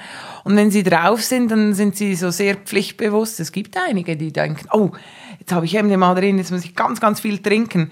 Und das kann auch nach hinten losgehen. Also zu viel trinken. Wir hatten auch schon Leute, die hatten Wasservergiftungen. Das ist nicht lustig. Wirklich nicht lustig. Also ich finde es super, wenn man... Übelkeit, Erbrechen. Oh ja, also wenn man wirklich nach den Regeln, also Angaben geht, wie viel sollte man trinken. Trinken ist sehr wichtig oder auch mal ein bisschen Bouillon, Gemüsebrühe, ah, Ge Gemüsebrühe sagt ihr, genau, irgendwie so, wegen Elektrolyte und so. Ja. Aber wer hat schon Bock auf eine Tasse Gemüsebrühe Patrick. bei 38 Grad? Im Berghain. Pat Patrick. genau. Schönen guten Tag, haben Sie einen Wasserkocher hier? Nee, im Patrick, äh, im, im, im Patrick sag ich. Im Berghahn trinken sie immer diesen furchtbaren, wie heißt dieses komische, was sie da immer trinken, oben in der, in der Eisbar? Den, den, was war aussieht wie Blumenerde? Diese komische Beere. Acai-Beere. Acai-Beere. Und Sie haben Stullen und Sie haben Bananen. Und Eis. Und Obst. Eis. Und, und schöne Männer. Und da- das ist, und dann, ja, das stimmt, ja. Okay, also den mit Gemüsebrühe, mh, Sommer eher weniger. Aber eben, man kann auch zu viel trinken und das kann dann auch gefährlich Mhm. Ja. werden. Und das, das berücksichtigen einige nicht. Also so, es gibt ein gutes Maß. Und wenn wir man halt sagen, viel trinken, kein. Alkohol. Wobei, Ja, absolut. Ja. Wobei, das hört man auch noch oft, ähm, diese Wasservergiftung. Man muss schon sagen, dass die äh, qu- quasi der, der Verlust an Elektrolyte und der Verlust an Flüssigkeit und der Verlust an allem Hm. viel häufiger auftritt als das zu viel. Ja, absolut. Aber eben, ist auch schon passiert. Ja. Mhm. Und man wusste wie nicht, ist es jetzt die Substanz oder nicht, weil solche Leute treten weg. Und Ja. dann denken sie, ah, okay, er hat überdosiert. Nee, ist eine Wasservergiftung. Ja. Das ist nicht lustig. Okay. Und dazu gehört jetzt, haben wir gesagt, Ecstasy, MDMA und Speed gehört damit auch dazu, oder? Also Speed ist auch ein Amphetamin-Derivat, aber Speed ist halt wirklich eher viel reiner an Amphetamin. Das MDMA, das ähm, tickt, wie äh, Biggie schon gesagt hat, noch viel, noch viel mehr andere Boxen an, die Hormone ausschütten. Ja. Du hast am Amphetamin eigentlich wie so ein, eigentlich nur ein Antrieb, eigentlich nur ein Muntermacher, ein Aufwecker. Ja. Wir kennen das unter Ritalin. Ja. Ja, ist eigentlich nichts anderes. Und das Ding ist, ähm, dort wird natürlich das häufigste Streckmittel ist das Koffein.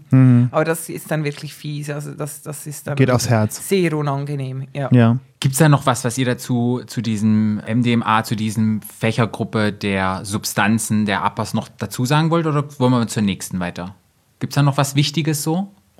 Hey, bestimmt. Also je nachdem, wie man das im Volksmund jetzt nennt, würde ich sagen, unter den Uppers zähle ich eigentlich auch das Kokain, weil es Ja. weckt mich auch auf. Ja. Ähm, ich zähle dazu die, das Ecstasy und das MDMA. Ähm, ich würde dazu sicherlich auch irgendwo die ganzen MM3, MM4-Derivate zählen, wobei sie deutlich weniger ähm, Uppers sind als vielmehr Intaktogen. Und nochmal, Ja. wenn ich Intaktogen sage, dann meine ich immer alles, was irgendwie mit Liebe, Nähe, Zärtlichkeit und den Wunsch nach Intimität und Verschmelzungsbedürfnis innehat. Darf ich mal fragen, was MM3 und MM4 ist? Was ist das für Drogen? Ja, halt Mephedron. Gibt es da. Ähm, mhm. Ah, okay. Ja. Ich mache ja ähm, äh, ähm, auf der Arbeit ja oft ich, so eine, ich mache so eine, so eine so einen Workshop mit ähm, Teenager im Teenageralter, also in Schulen. Und da geht es um Psychiatrie, da geht es um psychische Erkrankungen, da geht es aber auch um Drogen. Und ich lerne in jeder, in jedem Workshop lerne ich irgendeine neue Droge kennen. Weil irgendwas haben die dann gehört oder irgendeinen anderen Quatsch und dann muss ich jedes Mal sagen, oh Gott, keine Ahnung, muss ich googeln. Habe ich, es kommt immer irgendwas Neues. Also das Ding ist auch da wieder ähm, die, die Trends, und da, da nimmt sich die Jugend natürlich nicht raus. Ähm, vor ein paar Jahren war es dieses Scissor-Ding, also Codeinsirupe, ähm, aber das kommt alles aus, aus Amerika, aus der Rapper-Szene. So. Und das ist natürlich ja nicht ganz ungefährlich. Und jetzt im Moment ist ein Riesentrend, Xanax einzuwerfen. Ja. Weil Lil Xan, auch wieder irgendwie so ein Rapper. Und wo kriegst du Xanax? Kannst du nicht einfach in Zürich in den Apotheken, ja, Nee. ich bräuchte einen Xanax. Und das kommt dann halt irgendwie schwarz auf dem Darknet, wie Okay. auch immer. Und das ist gefährlich. Da haben wir ganz viele Warnungen gemacht. Ja. Was genau ist denn Xanax, Herr Viehweger? Ähm, ich müsste den Wirkstoff wissen. Ich glaube, es sind Benzo. Sind- Alprazolam. Ja, dann Ja. gehört es ebenfalls zu den Benzodiazepin-Derivaten. Benzodiazepin, also, also es ist ja, es wirkt ja ähnlich wie Tabor, wie Lorazepam. Es ist ein ähnliches Medikament. Es kommt ja aus also Ganz wir, genau. wir geben das ja ganz oft in der Psychiatrie bei Anspannungen und Tabor ist so, ein Angstlöser. Benzodiazepin. Das ist ein Angstlöser. hm, ja. Aber nur mal kurz, ähm, war es, glaube ich, Diazepam, ne? Nee, Tabor ist Lorazepam. Lorazepam ist auch ein Benzodiazepin. Genau. gehört Valium auch dazu? Das ist Diazepam. Ja, ganz genau. Ah, das Diazepam. Also, äh, nur mal kurz zusammenfassen, wir waren jetzt so bei den, was hast du gesagt, die Pushenden, sorry. Bei den Aber Uppern. jetzt plötzlich sind wir schon bei den Downers. Ich war schon mal in Downers gelandet. Oh ja? Ja, jetzt sind wir bei den Downers. Und bei den Downers, das meistkonsumierte ist, glaube ich, hattest du gesagt, was ist Ketamin? Oder ist das ein Downer? Puh. Ketamin ist- Oh, Ketamin würde ich vielleicht eher so dazwischen setzen. Okay. Kommt ganz auf die Ähm, ganz- Dosierung drauf an, wie beim GHB auch Ja. ein bisschen. Oder? AGLB ist für mich schon ein Downer. Obwohl, naja, du hast schon Äh, recht, ja, ja. es kommt auch, die Dosierung Hm, macht's naja, aus. Also ja, die Dosierung so macht's wie, aus. Eig- Eigentlich ein bisschen wie beim Alkohol, kann enthemmend wirken und irgendwann sagst du zusammen und schläfst ein. Mhm. Also Beim Ketamin jetzt, So mhm. Substanzen. Also das Ketamin ist, so, weil wir es jetzt gerade schon genannt haben, wird es ja schon auch in der, äh, in der Anästhesie normalerweise auch benutzt. Ja. Und es wird auch immer noch angewandt, um die Leute schon auch für eine Operation parat zu machen. Das heißt, Ja. es ist eigentlich klassisch in dem Sinne ein Downer. Ah, es okay. hat aber äh, den Effekt, wenn du es ganz niedrig dosierst, dass es dir, mh, nennen wir es mal, psychedelische Effekte gibt. Ja, mhm. Du hast so ähm, extra physische, extra korporale ähm, äh, Ansichten. Das heißt, du siehst plötzlich dich selbst, trittst aus deiner eigenen Hülle heraus, ähm, hast das Gefühl, du bist wie in einem anderen Raum, betrachtest die Welt wie durch ein anderes Fenster oder Bild oder Flo. Wie würdest du das beschreiben? Äh, ja. Von, von, so wie du das hörst. Ja, wie, ich- wie ich es immer, wie gehört habe von Bekannten. Und in einem Äh, Buch gelesen. Ja, und einem nachgelesen habe. Ja. Es ging auch schon mal, Halluzinationen hat, das war auch schon mal der Fall. So Das mit ist dann das, natürlich extra korporal und nicht wieder zurück. dass man mit Tiermasken und so im Gesicht, so dass man, dass man denkt, die, die Leute haben Tiermasken an. Ja, war, kam Ja. auch schon mal vor. Habe ich gehört, gelesen. gelesen. Und, und wenn man das weiß, macht das natürlich auch Sinn, dass das K-Hole quasi wie eine Anästhesie ist, nur dass halt keine Anästhesisten um dich herum stehen. Das heißt, du driftest dann wirklich in einen Bereich ab, wo du halt auch gar nicht so einfach wieder zurückkommst. Ähm, und das ist halt so ein bisschen das Gefährliche, weil du halt dann erstmal drinne hängst. Also K-Hole heißt, man nimmt Ketamin, das du eventuell auch testest, wie rein das ist. Und das, wenn das dann, wenn man zu viel nimmt, dann ist man sozusagen wie in einer Narkose und kann dann sich nicht mehr richtig bewegen. Das heißt dann das K-Hole für die Leute, die.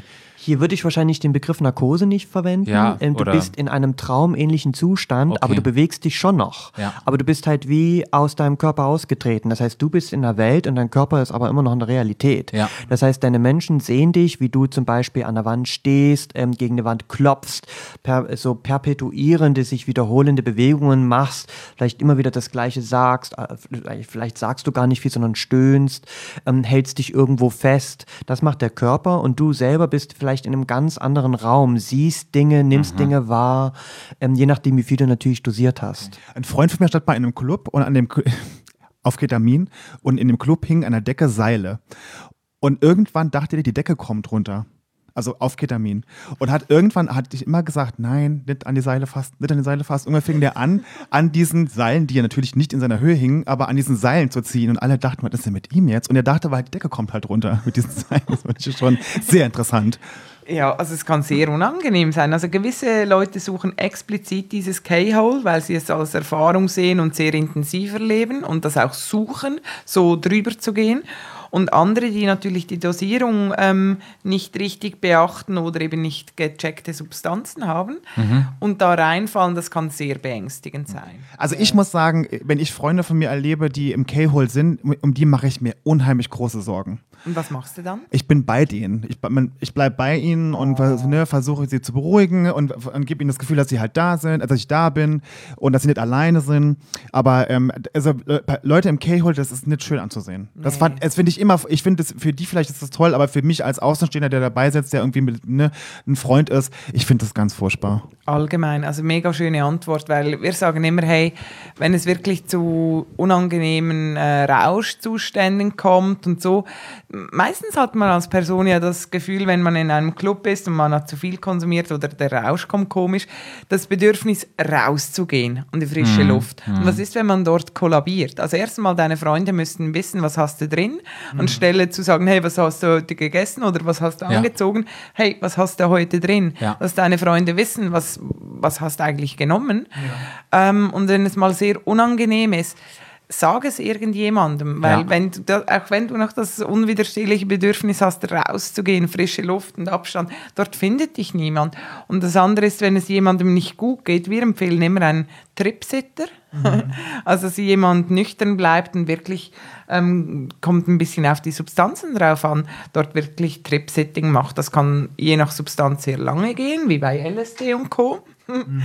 und, ähm, oh.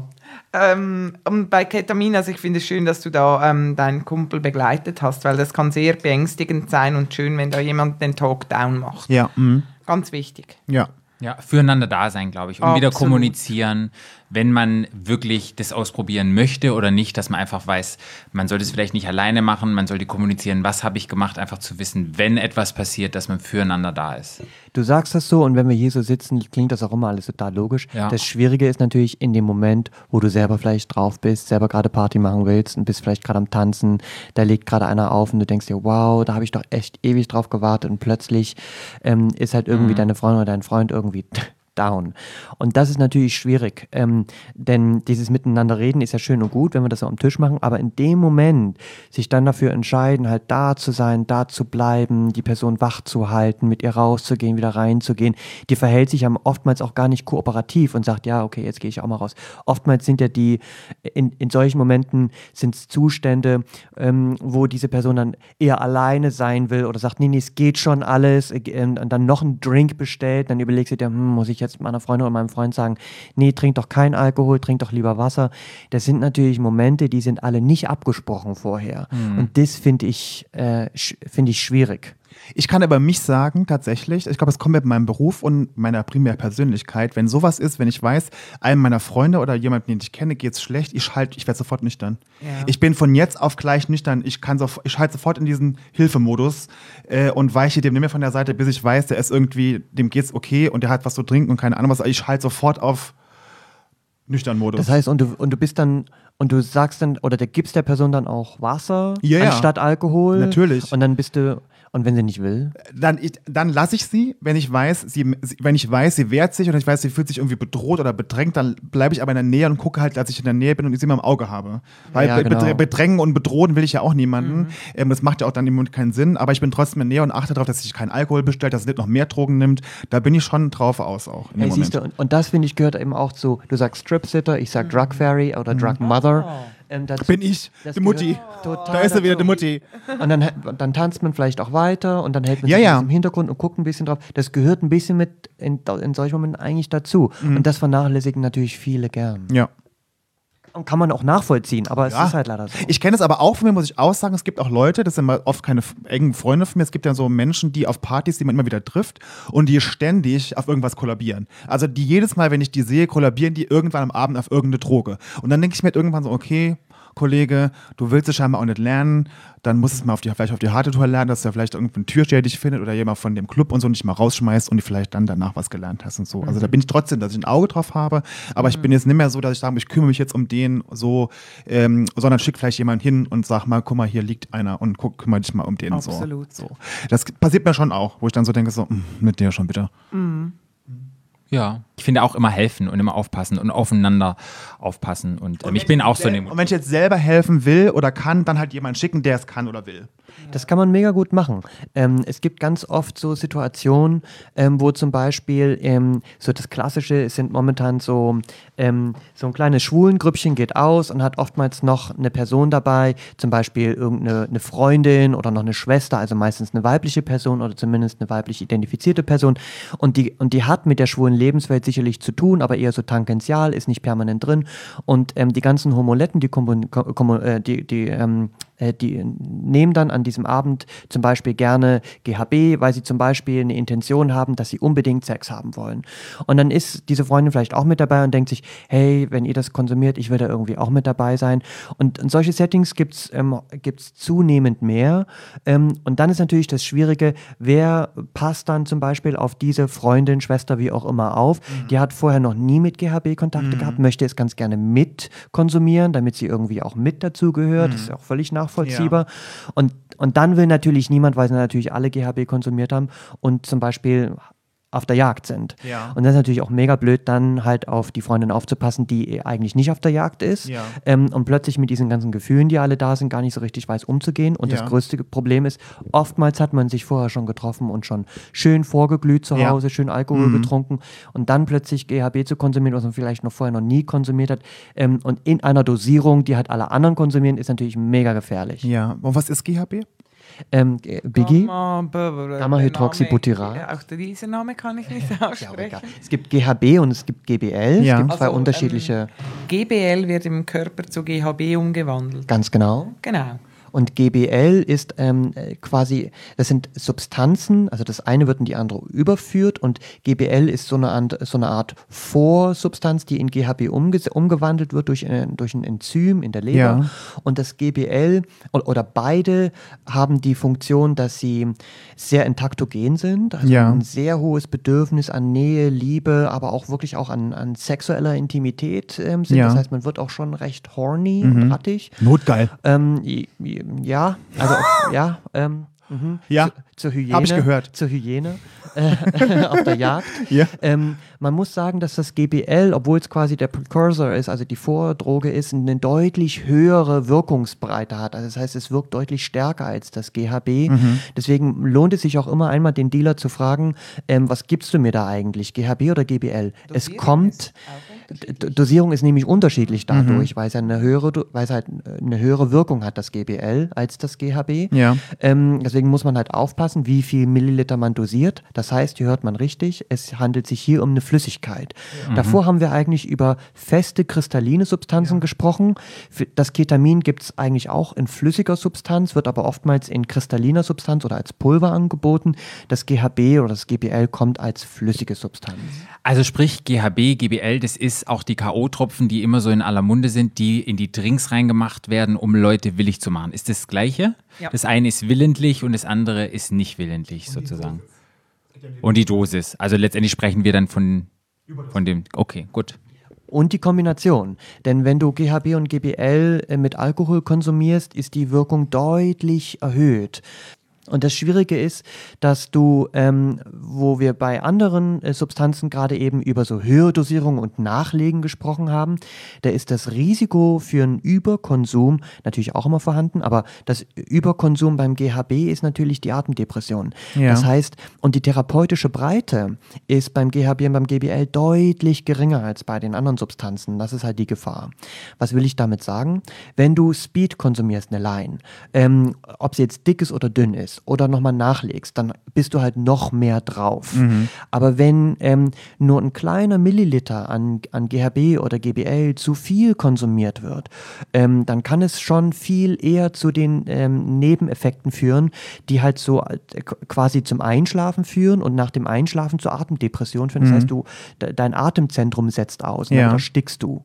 Und, und dieser Bereich ist so, so schmal, dass du dich halt viel schneller überdosieren kannst. Ja. Ist recht, wenn du vorher Alkohol konsumiert hast. Und das ist vielen nicht bekannt. Deswegen ist das Nachlegen beim GHB und GBL halt so stark assoziiert mit so einer hohen ähm, Mortalitätsrate. Okay. Ja, ist mir auch schon passiert. Mir hat jemand auch mal schon mal was ins, ins Getränk gemacht. Und das war so ganz komisch. Ich habe dann irgendwann, ge- warst du da dabei? Ich war mit dabei. Ja. Also ich kann es mal erklären.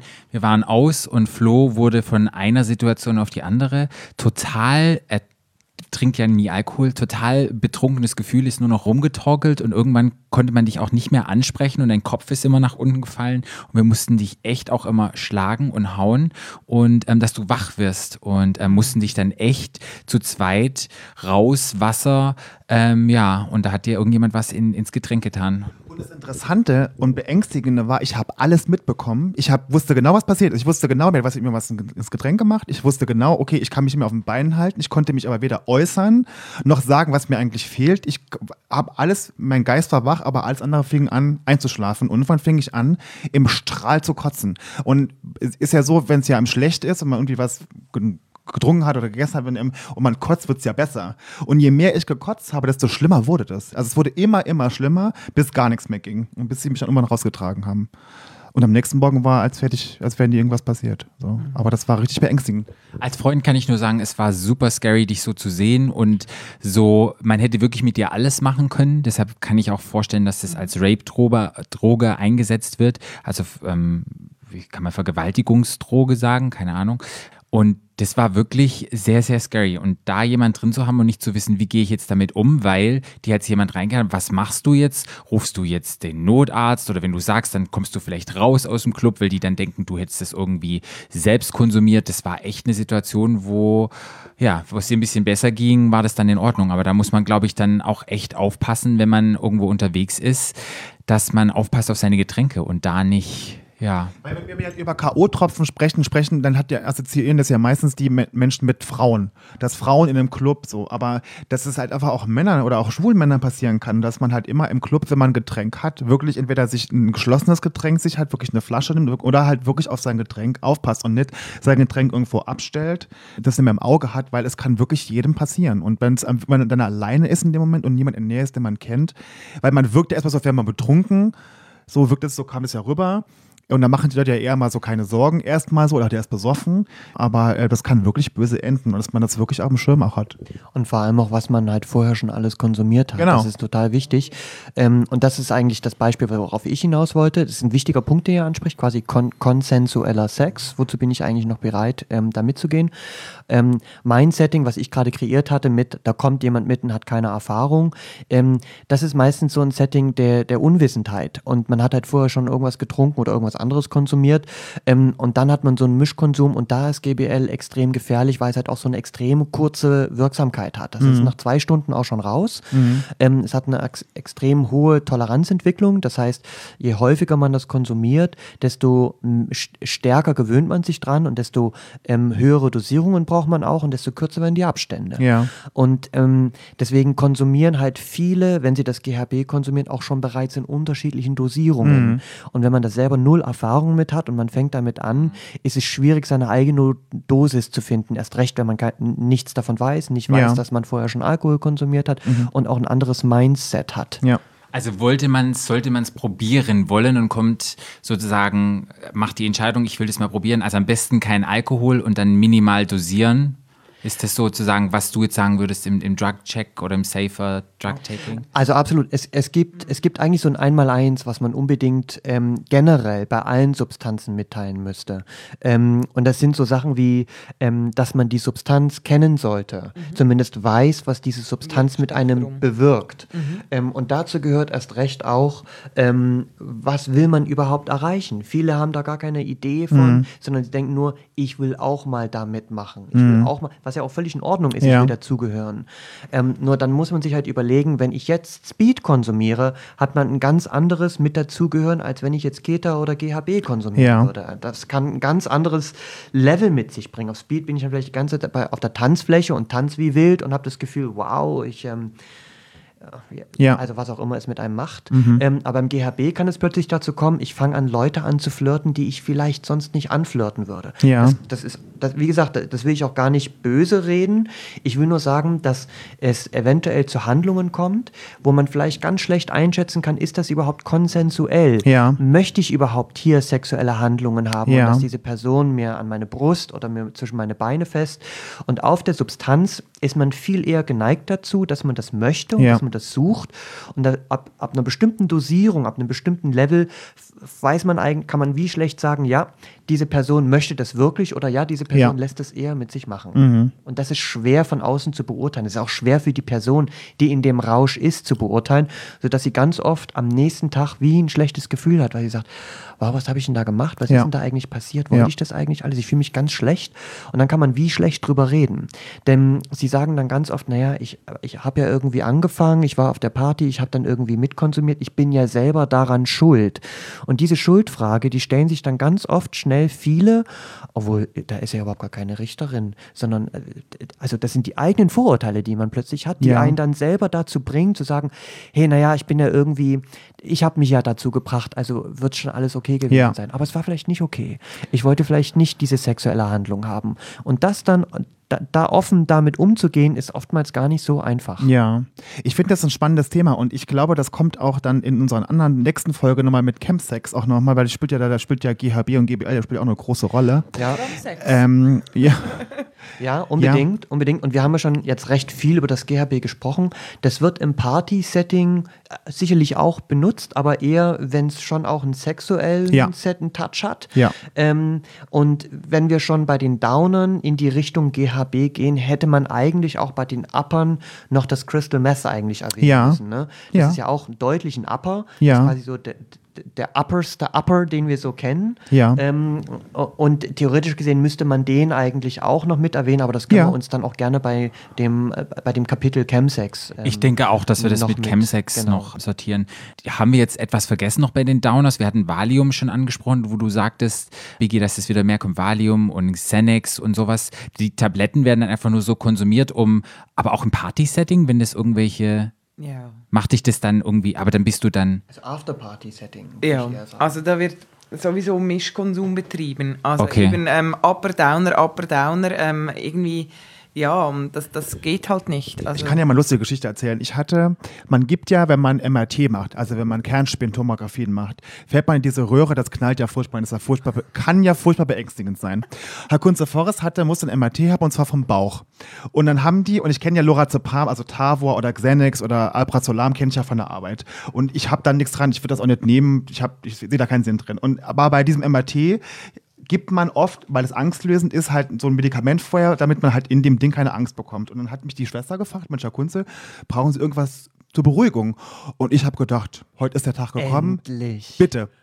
Und dann hat die mir ein Milligramm Lorazepam gegeben, dieses Blättchen, was sich auflöst auf der Zunge. Und dann haben die mich da reingefahren in dieses MRT und äh, man kriegt da so einen Kopfhörer mit Musik. Ich habe 30 Minuten lang Very Best of Celine Dion, My Heart Will Go On gehört und habe mich gefühlt, als würde ich auf Wolken schweben. Es war unglaublich toll. Äh, Und habe dann auch verstanden, in dem Moment habe ich verstanden, wie man von so einem Medikament abhängig werden kann. Weil dieses Gefühl, was, was das einem dann gegeben hat, dieses, ich hatte jetzt wirklich Angst, ich wollte es ja nicht mal probieren. Ähm, aber ich glaube, dass das super easy ist, wenn man Angst hat und dann, ich weiß, oh, ich nehme dieses, dieses Pillchen ein und dann, dann geht es mir nachher besser. Das ist super gefährlich, um, wenn man so eine Erfahrung damit macht. Dass man weiß, das ist ein tolles Medikament, ist es auch, aber man muss halt wissen, es ist halt nichts für immer. Aber auf jeden Fall, das, was du beschreibst, Flo, jetzt überleg mal Menschen, die immer wieder so Panikattacken haben. Ja. Warum auch immer, ne? Also vor, vor der Welt. Ja. ähm, und wenn du jetzt die Wahl hättest, dich hinzusetzen und zu meditieren, oder du nimmst einfach nur diese kleine Schmelztablette Mhm. Ja. und dann ist es weg. Logisch ist das, ist Ja. das verführerisch. Ja, total. Und genauso gilt es ja bei einer Pille.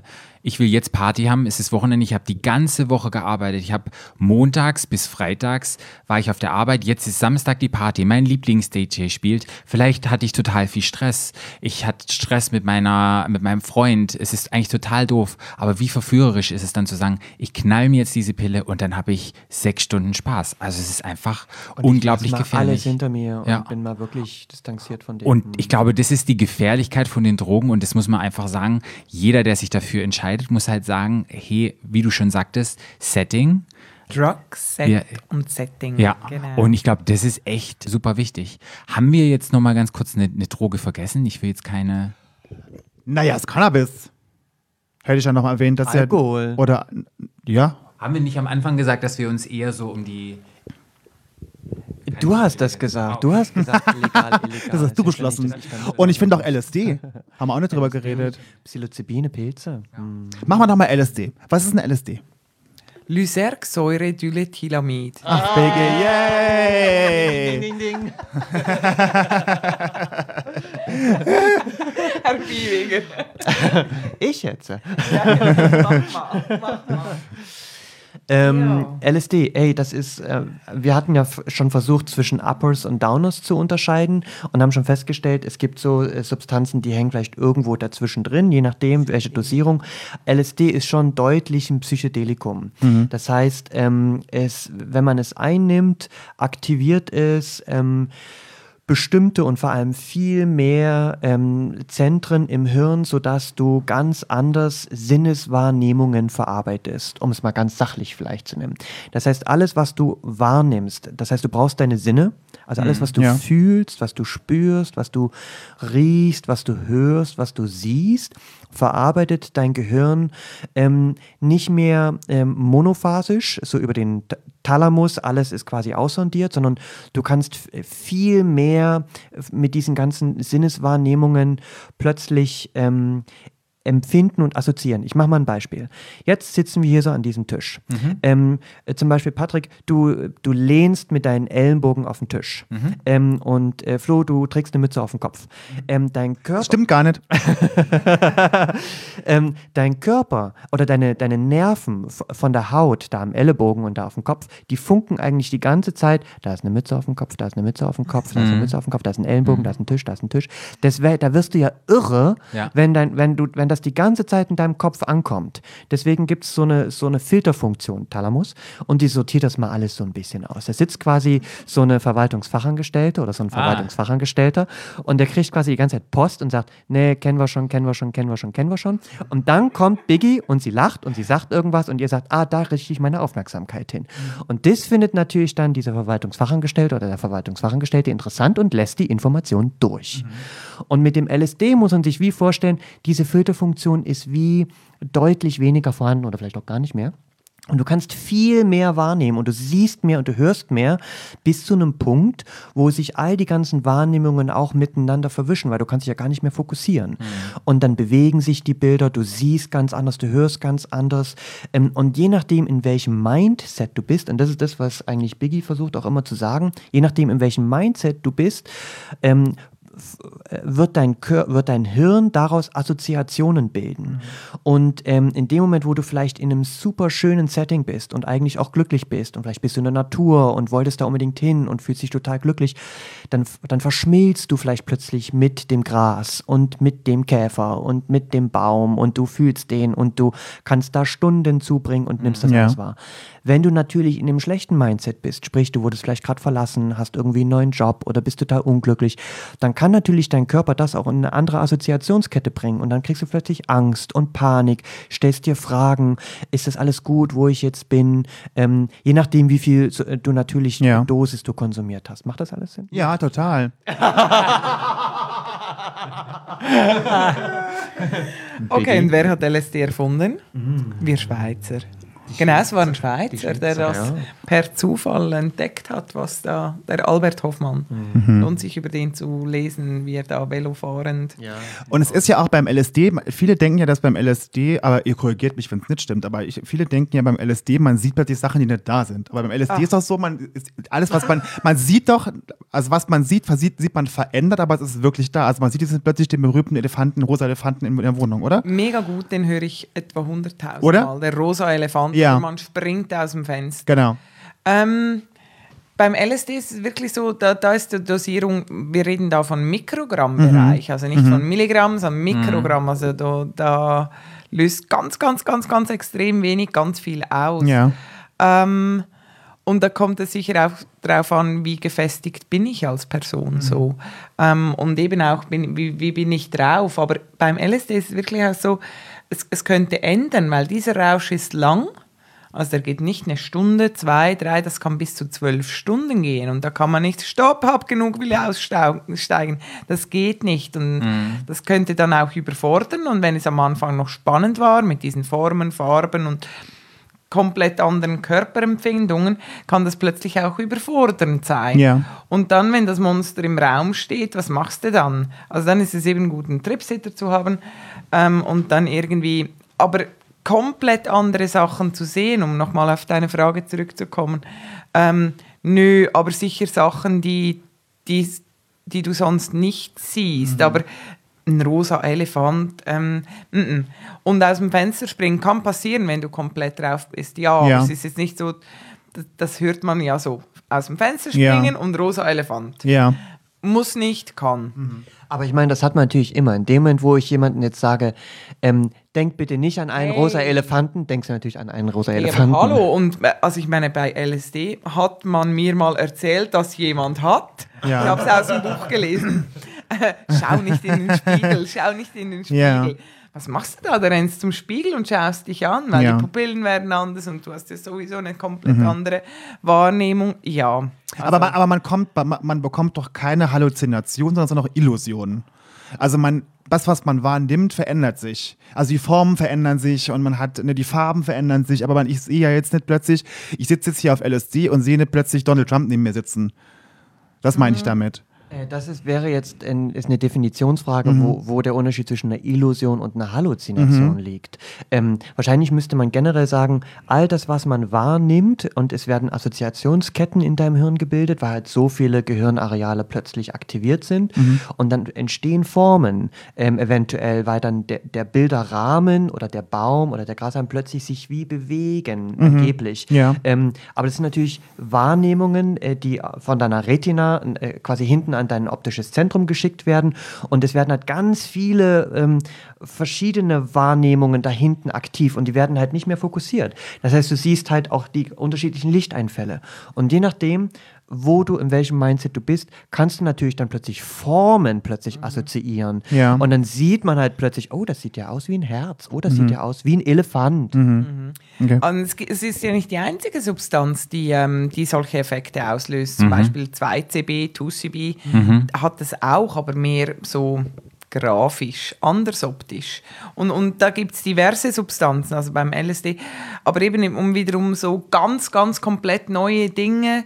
Ähm, da, da ist wieder ein Beispiel, dass Trump, ich habe jetzt das Gefühl, der ist da, du bist schon im Kopf und bist ziemlich durcheinander. Also da, was Gedanke und was wirklich ist, kann sich da auch sehr schnell verschmelzen. Ja. Und ich glaube, Pilze sind ja jetzt auch in den USA, wird das, glaube ich, wieder zugelassen auch. Und ich glaube, in den Niederlanden ist es ja auch, glaube ich, legal, Pilze. Ich weiß nicht, aussieht, wie es mit LSD aussieht. Ja. Der Witz ist, das weiß ich durch meine Fortbildungsreihe, die ich da gebe, dass Pilze auch in Deutschland eigentlich legal sind. Die sind gar nicht verboten. Es gibt diese, diese psychedelischen Pilze, sind offiziell gar nicht verboten. Was und weshalb Ja. haben die an der Fusion so gefilzt, gepilzt? Nein, die, die, keine Ahnung, was die jetzt gesucht haben, keine Ahnung, aber vielleicht MDMA äh, oder irgendwas, aber keine Ahnung, ja. Mm -mm. Aber ja, Pilze gehören auch mit zu diesen äh, Psychedelika. Ähm, das Psilocybin, das ebenfalls solche Effekte hervorrufen kann. Es ist äh, deutlich milder beschrieben. Ähm, es wird auch oft beschrieben, dass man mit ähm, oder auf Pilzen, wenn man das mal so sagt, ähm, gerne ähm, die, wie die Schwingungen der anderen Personen im Raum wie mit aufnimmt. Das heißt, wenn jemand gerade auf Kokain ist und da total so die Witze reißt, dann kann man sich wie da mit reingeben und wird dann auch deutlich lustiger. Wenn jemand gerade eher so das Gras anschaut und irgendwie da so in so einer Traumwelt ist, dann kann man sich mit den Pilzen ebenfalls viel eher stärker da so assoziieren und guckt dann auch so Sachen an. Das heißt, mit den Pilzen kann man sich wie wie so mit den anderen Schwingungen sch- assoziieren, so wird das zumindest beschrieben. Genau, aber den Pilzen sicher wichtig, bitter und gruselig zum Trinken oder Essen und das Ding ist die Dosierung, schwierig bei der Dosierung, weil du weißt Mega nicht, wie fest, viel von, also wie viel da drin ist bei den einzelnen Pilzen. Ja. Und da gibt es noch unterschiedliche Pilze. Also, Und das kann auch wirklich nach hinten losgehen. Wir hatten jetzt einen, auf einem Festival mit einem Freund zu tun, der ist auf LSD, aber der hatte auch zu viel LSD genommen und das war, der hatte den Horrortrip seines Lebens. Das war wirklich furchtbar. Der hat halt gedacht, es löst sich alles auf. Ja, Egal was seine. Ja, also, also alles, die Ja. ganze Welt löst sich auf und der hatte richtig Panik. Und das war auch ganz furchtbar. Und das ist ja auch dann bei, bei den Drogen ja auch so, ich weiß nicht, wie beim Pilzen genauso ist, aber bei den LSD, das hält ja auch über Stunden an. Das ist ja keine Droge, die man nimmt und eine halbe Stunde ist die Wirkung weg, sondern das geht ja über Stunden. Ähm, und das war auch für uns eine Erfahrung, wo ich dachte so, wow, das war richtig krass für alle Beteiligten. aber dann ging der wirklich durch die Tür, wie es der Hoffmann beschrieb. Also Genau. Das war dann so 250. Das war auf, also, und der, so, und der, weil dann ist dann wirklich Und das, was ich ex extrem interessant fand an dem Tag, war, dass sich, äh, dass, dass zwei Freunde das, die gleiche Dosis hatten und der eine hatte diese Auflösung und der andere äh, und der andere hat gesagt, ich habe zwei davon genommen, merkt gar nichts. Aber wir wissen natürlich auch nicht, wenn du so eine Pappe. Ah, das haben Ja. wir auch noch nicht gesagt, Mensch. Ja, ich so, ey, so sorry. Wir, wir, wir schwatzen zu viel, es gibt so viel zu sagen und dann vergessen wir immer das Spitzeli. Ähm, LSD kommt als eigentlich Flüssigkeit und wird aber oftmals auf so ja, Pappe, Filz. Ähm, geträufelt. Ähm, und da weiß man natürlich auch nicht, wie viel Dosis da jetzt halt so auf diese kleinen Filzli raufgeträufelt wird. Ja. Ähm, dann hatten wir die Pilze erwähnt. Die sind eigentlich, das sind wirklich Pilze. Also sie kommen oftmals gar nicht als Pilze, sondern oftmals in, Schok in Schokolade hineingeschmolzen, verpackt. Ähm, und dann haben wir noch das 2CB kurz erwähnt. Das 2CB ist ebenfalls übrigens ein Medikament auch aus den 80ern. Ich glaube, das ist irgendwie Nexus oder so. Das wusste ich auch noch. Ähm, und das kommt als Pillenform. Sieht ein bisschen aus wie Ecstasy manchmal. Mega fest. Ja, oder man kann es halt auch pulverisieren zum Schniefen, da kriegst du gleich Tränen. Aber geht Wow. auch. Ja, die, äh, die 2CB-Einnahme ist extrem schwierig, weil es wirklich lange brennt in jeder Körperöffnung.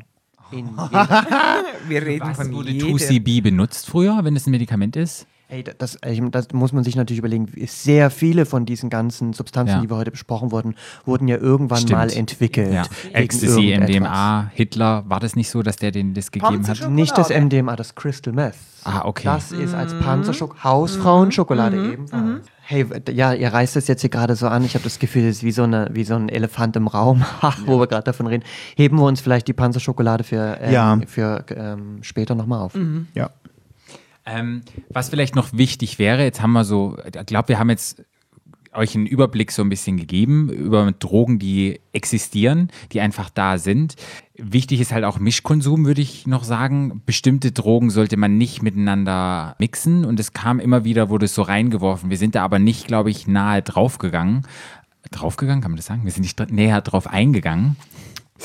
Gibt es so ein No-Go an Leute, du darfst nicht das mit dem oder soll man immer nur bei einer Substanz bleiben? Gibt es, ja, die, die Todesmixtur, ist da irgendwie was zu beachten? Also im Grundsatz sagen wir immer, ähm, finde zuerst heraus, wie jede einzelne Substanz, falls du interessiert bist und das sowieso machst, wie sie für dich wirkt. Ähm, weil dann kannst du sagen, ah, das war wegen dem, we- wegen dieser Substanz. Weil wenn du gleich zu mischen beginnst, weißt du ja nicht, was kam dir nicht gut. War es jetzt das Koks oder das Ketamin? Weil du hast eine Mischform. Ähm, manchmal sind die Leute so ein bisschen so, als würden sie in einem Süßwarenladen stehen und denken, ah ja, Haselnussschokolade, wunderbar, mag ich mega gerne, nehme ich. Ah, aber dann will ich noch das Brausepulver, finde ich auch super. Und da- dass das zwei, also es ist wie bei den Substanzen, also es ist kein Selbstbedienungsladen. Ah, zuerst ein bisschen Alkohol, dann wäre ich locker, kann dann irgendjemand ansprechen und dann, ja, dann vielleicht ein bisschen Koks, dann länger wach bleiben und dann einen Joint rauchen, damit ich wieder schlafen gehen kann. Es ist nicht, dass du nur das Beste aus jeden einzelnen Substanzen rausholst, wie in einem Selbstbedienungsladen. Das gibt chemisch was komplett Neues und das kann auch sehr gefährlich sein bei Substanzen. Unsere Empfehlung ist effektiv, wenn du Substanzen erfahren willst, teste sie einzeln für sich, dann weißt du, findest du das gut oder nicht. Nicht selbstverständlich wissen wir von ganz, ganz bekannten Substanzen, ähm, Leute, die effektiv nur genau diese Mischkonsumform wählen, ist eigentlich davon abzuraten. Aber es gibt ja viele Tripsit-Charts und was sind Wechselwirkungen und so. Genau. Ich würde mir wünschen, so wie du es gerade gezeichnet hast, ähm, was hast du gesagt, Alkohol, Kokain, Cannabis. Ähm, ich würde mir wünschen sogar, dass man das, wie du es beschrieben hast, nämlich die Intention überhaupt parat hat. Die meisten haben die Intention, weswegen sie die Sachen konsumieren, ja gar nicht parat. Weil es sondern sie trinken einfach jetzt, weil es halt losgeht und dann trinkt man halt, dann ist es halt gewohnt, es wird angeboten. Und ich trinke halt lieber zu Hause, es ist billig, muss ich nicht das Geld ausgeben. Und dann geht man schon so ein bisschen angetütert irgendwo hin. Und dann gibt es halt irgendwas, irgendeiner macht halt so das kleine Drogensäckchen auf und dann, dann spielt es wie keine Rolle, Hauptsache es knallt und das sind so Punkte, ich wünschte mir, es würde viel mehr über die Intention gesprochen werden. Ja. Man, ne, man hätte sie für sich selbst parat. Wenn ich meine Freunde frage, warum konsumierst du das, wissen viele gar nicht, warum sie jetzt ausgerechnet das gerne konsumieren. Da gebe ich dir recht. Ja. Ja, ich, wir haben noch eine Droge. Ich würde ganz gerne noch kurz über das Cannabis reden, weil mir das ein persönliches Anliegen ist. Ähm, Cannabis, was, wie wirkt denn Cannabis? Uh, das kann ganz unterschiedlich sein. Ähm, ähm, von Einschläfern bis zu Lachflash, ziemlich alles. Also bei Cannabis eben, das testen wir ja nicht. Aber Ja. das Ding ist, ähm, viele denken so, ah, es ist so etwas Grünes und ist ja noch fast gesund, wächst ja im Garten, Ja. wenn man will und gut züchten kann. Wie auch immer, ähm, viele denken da sehr, sehr grün und, und pflanzenfreundlich und das muss ja natürlich sein. Ja. Das kann ich ja selbst trocknen. Achtung wegen Schimmel. Ähm, solche Geschichten. Wir dürfen die Gefahr nicht unterschätzen von einer Psychose. Ähm, wenn wir halt mit jungen Leuten geredet haben und ganz neutral über Substanzen informiert haben, sagten wir halt immer, eigentlich ist die Gefahr ähm, einer Psychose wirklich dann da, wenn man den Probierkonsum hat, so so 14 rauf bis, keine Ahnung, dann, wenn die ersten Substanzen spannend werden. Und viele für viele ist ja Gras so mal so, hm, das mache ich jetzt noch. Von den chemischen Sachen Ja. äh, lasse ich die Finger oder wie auch immer. Auf jeden Fall, es ist nicht zu unterschätzen, weil so eine Psychose, das kann beim ersten Mal Kiffen entstehen, das kann nach, keine Ahnung, kiffst fünf Jahre und dann kann es entstehen. Aber grundsätzlich sei gesagt, umso jünger, dass du beginnst, wir sagen, hey, fang doch erst an, wenn, wenn dein Körper und auch dein Geist ausgewachsen ist. Das ist bei den Jungs ein bisschen später als bei den Mädels. Entschuldigung. ja, ist jetzt mal so. Also warte doch. Aber ich denke, die meisten, die mal ähm, Cannabis konsumieren, die haben das mit 18, 19 schon vorbei oder kiffen dann immer noch oder Ja. essen Kekse. Und das ist eigentlich das vulnerabelste Alter. Also eigentlich erst so später, dann wird es Ja. weniger schädigend. Ja. Aber das kann von Heißhungerflash sein, bis zu ähm, Lachattacken, bis zu kalter Schweißausbruch, von ganz angenehm bis ganz lustig, bis sedierend, also müde werden, bis zu, also es ist jetzt keine Tanzdroge. Na, Also ich hatte mal in Amsterdam so einen Cookie gegessen. Wir wollten ins Rotlichtmilieu uns das alles angucken und bei allen anderen hat es nichts gemacht und ich kann nur noch erinnern, das hat, mir war so unglaublich schlecht, ich kann mich an das Gehen, an alles nichts mehr erinnern. Und ich habe gebrochen ohne Ende und lag da und dachte, das war das Allerschlimmste, was ich je also erlebt habe für mich. Das war ganz, ganz, ja, ich kann es gar nicht beschreiben, weil mir einfach nur schlecht war und ich wollte einfach nur Stopp. Und es hat sich alles gedreht und es war, habe ich nie so richtig, also ich, ich wusste ja auch nicht, wie viel dosiert man da, so ein Cookie, alle essen einen, man isst einen, man macht halt mit, alle so, haha, ich probiere das jetzt aus und das ist ganz schön nach hinten losgegangen. Aber das ist natürlich auch extrem schwierig, die Konsumform in dem Moment. Ja. Ne? Ähm, weil du natürlich auch ganz andere Rezeptoren in deinem Darm ansprichst, ähm, in, dein, in deiner Magenschleimhaut und deswegen natürlich da auch andere Reaktionen hervorrufen kannst. Dazu kommt auch noch, ähm, die, die Wirkdauer ist anders äh, und der Wirkeintritt ist anders, wenn, so wie Biggie das eigentlich vorhin schon gesagt hat, wenn du es halt durch den Darm einnimmst. Das heißt, es muss nicht bedeuten, wenn du es rauchst, dass du die ähnlichen Effekte hast. Und es kommt noch dazu, wir reden ja hier nicht über eine synthetisch gewonnene Substanz, sondern wir reden hier, zumindest meistens, ähm, über, eine, äh, über mehrere Substanzen. Wir haben eigentlich immer nur das THC und das CBD auf dem Schirm.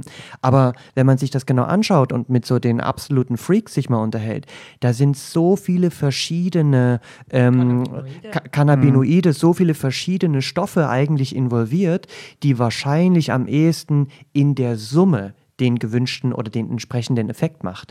Denn so wie Biggie das gerade schon gesagt hat, es kann dich ähm, total als so Downer und runterbringen und müde machen ähm, und zum Einschlafen bringen ähm, und kann auch zum Beispiel Schmerzen lindern. Äh, Es kann dich genauso gut plötzlich aufwecken und es, wie gesagt, es kann dich zu wilden Gedanken bringen, Ängsten.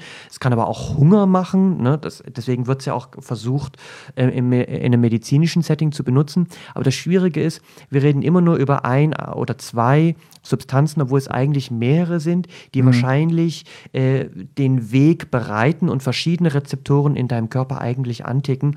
Deswegen kann man wie schlecht sagen, für, wie es letzten Endes wirkt. Das ist auch sehr individuell. Und eben die Zusammensetzung von, von angstlösend und schmerzstillend bis zu ähm, Psychosen auslösen. Also komplett konträr. Und vor allem, wie wird es produziert? Ähm, wir sind ja nicht in den Gewächshäusern, ähm, wo es produziert. Wir wissen nicht, ob das jetzt ähm, be bedampft, beimpft, bespritzt wird mit irgendwelchen Läusemitteln, die letzten Endes dann alle auf den Blättern drauf sind, die wir dann Ja. auch inhalieren. Ähm, wir wissen nicht, sind es Hydrokulturen oder ist da richtige Erde drin? Wir wissen nicht, ist das äh, natürliches Sonnenlicht oder sind es halt so äh, LED-Lampen? Substanten. Ja. Und all das macht sicherlich bestimmte Prozesse in so einer Pflanze aus, die wir ja gar nicht von außen bestimmen können, ähm, die wir nur vielleicht modifizieren, Mhm. anders als im Chemielabor. Ja, es ist mir halt ein Anliegen, weil ich halt, ich, ich arbeite ja mit Psychosepatienten, mit jungen Psychosepatienten. Und es ist natürlich immer auch in dem Workshop, den ich gebe, immer eine Diskussion mit Legalisierung, keine Legalisierung. Und ich bin immer so mit den Fragen, die mich immer wieder, was ich davon halte. Und ich sage immer, ich finde, man kann das legalisieren, aber man muss wie mit allen Drogen, finde ich, Leute auch aufklären, so was wir ja gerade gemacht haben, ne? auch mit den Psychosen, weil man muss sagen, dass meine Patienten, die ja alle sehr jung sind, bei mir auf Station kiffen ungefähr 85 Prozent aller Patienten. Das heißt, bei denen hat das allen eine Psychose ausgelöst. Äh, 5 Prozent aller Menschen haben die Veranlagung, eine Schizophrenie oder eine Psychose zu entwickeln. Und wenn du halt dann, das ist ja relativ wenig, muss man ja sagen, aber wenn du die Veranlagung hast und kiffst, haut es die schon aus dem Leben raus, so mit einer Ja. Psychose. Ne? Ähm, und das wollte ich, das war mir wichtig zu sagen, dass man eben dann nicht so lax damit umgeht und sagt, ach ja, das ist ein grünes Kraut und es ist ja irgendwie wächst im Garten, sondern dass man wie mit allen Drogen weiß, das wirkt, so wirkt es, das ist ein Risiko und das muss ich halt vorher wissen, bevor ich das konsumiere und nicht einfach nur sagen, ja, legalisieren, dann ist alles gut. So, das ist mir halt wichtig zu sagen, weil ich halt damit jeden Tag zu tun habe bei mir auf Station. Absolut. Generell kann man einfach nur sagen, die ganzen Drogen, die wir besprochen haben, es gibt immer einen positiven Effekt, es gibt einen negativen Effekt und jeder muss für sich selber entscheiden. Wir haben uns informiert, wir haben euch ein Tool in die Hand gegeben, weil wir sind leider in Deutschland noch nicht so weit, dass wir ein Drug-Checking haben, dass wir eine Biggie haben in Berlin. Vielleicht kann ja Biggie nach Berlin kommen und das hier mal so ein bisschen Biggie, Biggie in Berlin. ähm, kann, kann ihr mal ein bisschen auf die Tube drücken. Und deshalb machen wir das, um euch zu informieren. Und letztendlich, wir können die Tools in die Hand geben. Was ihr da letztendlich draus macht, das müsst ihr für euch selber entscheiden. Das ist, glaube ich, ganz wichtig hier nochmal zu sagen. Wichtig für jeden zu wissen, dass er sich die Informationen holen kann. Und wenn ihr Probleme haben solltet, dass ihr wisst, es gibt Anlaufstellen, wo ihr diese Informationen bekommt.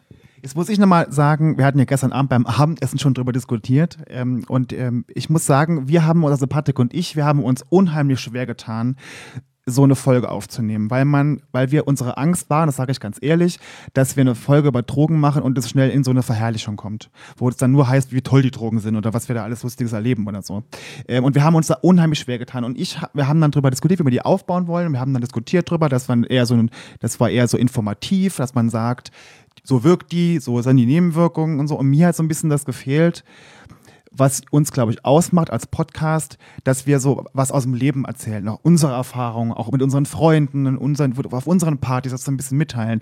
Und ich fand es so ein bisschen, ich für mich als Flo fand es so ein bisschen auch wieder verlogen, das so außen vor zu lassen, weil ich das nicht echt finde. Und ich würde gern echt bleiben und echt sein. Ich glaube, es ist uns im Endeffekt ganz gut gelungen, glaube ich. Wir konnten das ganz gut vermitteln, ähm, dass wir sehr wohl euch eure Meinung überlassen und dass man sehr wohl über die Gefahren aufklärt und einfach ähm, auch weiß, was man macht und was man dann nimmt. Und dass wir aber nicht uns hinsetzen wollten und sagen, es ist immer nur alles gefährlich und es ist alles nur ganz furchtbar, sondern dass ihr euch eure eigene Meinung darüber bildet. Und was auch immer ihr daraus macht, ist eure Sache. Und auch hier nochmal zu sagen, unsere Meinung muss nicht eure Meinung sein. Und ihr dürft auch keine andere Meinung haben dazu. Und das war mir wichtig. Ja. Ja, ich meine, in dem Moment, wo man natürlich ähm, A, das Ding Droge nennt und B, herangeht mit ähm, illegal und nicht illegal, hat man ja schon so einen gewissen Mindset, wo man quasi jetzt rauffahren will. Den versuche ich ja aus genau diesen Gründen eigentlich zu vermeiden. Ähm, denn wenn man sich über den Rausch unterhält, kommt man automatisch in den Bereich rein, warum und wofür. Ähm, und wir sagen immer, alles ist gefährlich. Ja, ich meine, wenn ich ein Antibiotikum verschreibe, sage ich auch immer, was die Nebenwirkungen sind und es ist gefährlich, ne? Aber es wird natürlich anders, äh, anders rezipiert. Die Menschen sagen dann, ja, es hat eine Nebenwirkung, das ist völlig in Ordnung, sag mir die Nebenwirkung, wie es so funktioniert. Aber bei den Substanzen ist es immer gleich, man hört entweder nicht mehr zu, ähm, weil es halt in unserer Gesellschaft anders thematisiert wird. Und deswegen finde ich auch, finde ich es schwierig, Dinge zu verbieten. Ich finde, wir dürften eigentlich verstanden haben in unserer Gesellschaft, dass Verbote eigentlich immer dazu führen, dass das Kind den Schrank erst recht öffnet. Ja. Dass die Geschenke am Abend erst recht schon aufgemacht werden, bevor am nächsten Tag der Geburtstagstisch aufgebaut wird. Verbote sind nun mal immer so ein bisschen schwierig. Es müssten andere Mechanismen geschaffen werden. Ja, ich, Wir haben jetzt, glaube ich, einige schon mal genannt. Und ich, in, in dem Moment, wo wir versuchen, ähm, so ein Einmaleins mitzugeben, und dazu gehört definitiv zu verstehen, warum ich was genau erreichen will. Ähm, und, und, und das, das ist, und mit der Akzeptanz, dass ich hier eine, eine bequeme Lösung nehme, die halt bestimmte Konsequenzen hat, ähm, dann, dann glaube ich, hat man einen ganz anderen Mindset. Ähm, und, und das wird oftmals vergessen. Sprich, ich finde zum Einmaleins gehört auf jeden Fall dazu, ähm, dass man wissen sollte, hat man die Substanz schon mal genommen oder nicht. Und wenn ich sie noch nicht genommen habe, nehme immer erstmal ein bisschen weniger. Ähm, wenn ich Substanzen konsumiere, überleg, dass du sie monokonsumierst, damit du die Wirkung wirklich entfaltet nachvollziehen und spüren kannst. Und wenn du dir schon vorher Gedanken gemacht hast, umso besser. Und dann überleg das, passt das zu mir, finde ich das gut oder finde ich das nicht gut. Ähm, es wäre auch sinnvoll vielleicht zu fragen, was will ich denn erreichen? Ähm, Gehe ich in ein, äh, in ein Party-Setting rein? Wäre es vielleicht sinnvoll zu wissen, will ich locker und lustig sein und mit Leuten irgendwie zusammen sein? Oder will ich vielleicht eher tanzen? Damit ich dann kein, kein schlechtes Gefühl habe, wenn ich zum Beispiel nur noch tanze, aber eigentlich mit Leuten zusammen sein wollte, aber ich habe leider diese falsche Substanz genommen und deswegen wollte ich unbedingt tanzen, habe ich die ganze Zeit ein schlechtes Gewissen. Oder wenn ich eigentlich tanzen wollte und dann hänge ich die ganze Zeit bei den Leuten irgendwie ab und die fühlen sich schon mega genervt und eigentlich wollte ich das überhaupt nicht. Dass man das vorher so ein bisschen weiß, was macht das und was will ich denn überhaupt erreichen? Oder will ich Sex? Und wenn ich Sex haben will, muss ich ganz andere Substanzen konsumieren. Und, und das finde ich, und das finde ich halt alles in dem Setting, Setting wichtig, wichtig, kenne die Intention und, und äh, sprich über den Rausch. Ich finde es auch wichtig, wie gesagt, über die Dosierung zu reden. Das ist schwierig, wenn du den Dealer nicht so richtig kennst. Man f- müsse mit dem Dealer sprechen. Es müsste deswegen ein Drug-Checking geben. Hier gibt's das, damit man dann zum Dealer gehen kann und sagen kann, hey, die 2CB-Pille hatte nur 7,5 Milligramm. Es war nur ein halber Trip und nicht ein ganzer. und, äh, und das sind so Punkte, das, das, das kann auch dem Dealer letzten Endes helfen. Ähm, dass man Freunde involviert. Wie geht man quasi vor? Was Ja. konsumiert man? Dass man sich vorher überlegt, trinke ich also Alkohol heute oder trinke ich keinen Alkohol vor, ähm, heute? Und dass ich die Kombination, äh, die Konsumformen kenne. Sprich, sniffe ich das durch die Nase und wenn ja, wie mache ich das safer? Nehme ich das oral ein und wenn ja, schmiere ich mir das unter, äh, über die äh, Zähne oder lege ich mir das unter die Zunge oder Ja. schluck's einfach nur ab, wie zum Beispiel den Keks. Ähm, oder schiebe ich mir das in den Po oder in die Vagina oder spritze ich mir das? Da haben wir heute noch gar nicht drüber gesprochen. Da reden wir bei Chemsex drüber. Ähm, ja, das finde ich auch. Und Äh, Pausen machen. Biggie hat es auch schon gesagt, ähm, dass man sich vor allem auch hinsetzt und genau überlegt, so, was war denn das heute für mich? Ähm, wie Ja. fand ich denn das alles so? Finde ich das gut? Finde ich es nicht? Was hat denn das alles mit mir gemacht? War das so, war das überhaupt schön, Ja. so wie ich es empfunden habe? Vielleicht auch mal die anderen fragen, wie ich mich vielleicht so verhalten habe. Ja. Wenn es überhaupt wichtig ist, dass man so Pausen macht und resoniert und das versteht, welche Tür man da so aufgestoßen hat. Auch wichtig für die Intention. Wenn ich irgendwo weg will, raus will und mich einfach nur abschießen will, finde ich das auch ein total legitim Grund zu sagen, hey, die Woche war so hart für mich, ich will einfach mal nichts spüren. Ja. Okay, alright, gut, ist auch ein Riesen. Ja. Aber wenn ich sage, hey, ich will unbedingt mal was Neues ausprobieren, äh, mal eine neue Musikrichtung ausprobieren oder einen neuen Club oder so, dann, dann ist es völlig legitim zu sagen, ich benutze diese Substanz und öffne diese Tür. Die Frage ist, was mache ich denn mit der gewonnenen Information daraus? Und das, finde ich, ist eine Verantwortung, die wir unserem Körper schuldig sind. Ja. Dass wir sagen, alright, ich finde es spannend, ich finde diesen Kink schön, ich finde den Fetisch schön, ich finde diese Musik doch geiler, ähm, ich finde das Setting viel schöner, als ich eigentlich dachte. Wie kann ich mir das quasi in mein Leben integrieren, ohne permanent den kurzen Weg, den bequemen Ja. Weg zu gehen, denn der hat leider immer einen Kollateralschaden. Ich finde halt, was, was ich mir wünschen würde für die Zukunft, ist, dass wir über Substanzen sprechen, aber über Drogen, das habe ich auch heute gelernt, finde ich auch gut. Und dass wir, weil wir gehen auch mit Alkohol zum Beispiel so um. Wir al alle trinken Alkohol. Und es ist total okay, wenn, am- wenn am Wochenende jemand zu viel Alkohol trinkt und irgendwie, keine Ahnung, was umkippt von Alkohol. Das, da, das darf immer, jeder darf hier bei die Stränge schlagen ne? und jeder darf sich da irgendwie ausprobieren und so. Und dass wir da auch hinkommen zu sagen, okay, es ist ja immer eine eigene Entscheidung, die man trifft. Ich treffe die Entscheidung heute, ich probiere aus, ich trinke halt Alkohol. Ich trinke halt einfach mal, keine Ahnung, zwei Sekt. So. Und dass man das auch genauso den Substanzen gegenüber sagt, okay, wenn sich Leute ausprobieren wollen, sollen sie es doch bitte machen. Es ist doch deren Entscheidung. Und nicht gleich zu sagen, alles ist ganz furchtbar und gefährlich und ganz schrecklich. Und dass man den Leuten diese Entscheidung einfach auch lässt und das nicht bewertet. Und halt viele Leute da ist und guckt, dass sie aufgeklärt sind ähm, und die das nicht schlecht macht. Das würde ich mir wünschen für die Zukunft. Biggie, was wünschst du dir? Information. Und zwar ganz neutrale. Ähm, nicht nur, das ist böse, das ist schlecht, das kann passieren, sondern okay, wie du gesagt hast, was wünsche ich mir? Gibt mir, welche Substanz gibt mir das? Deshalb entscheide ich mich ja für irgendwas, ob Upper Downer oder psychedelische Geschichten.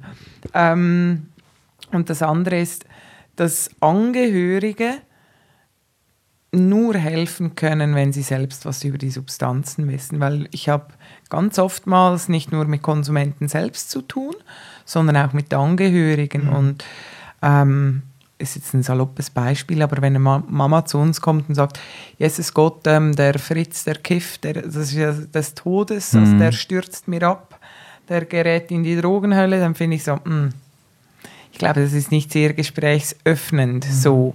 Also ich glaube, so nimmt sie so nicht ganz ernst. Also zuerst mal selbst informieren.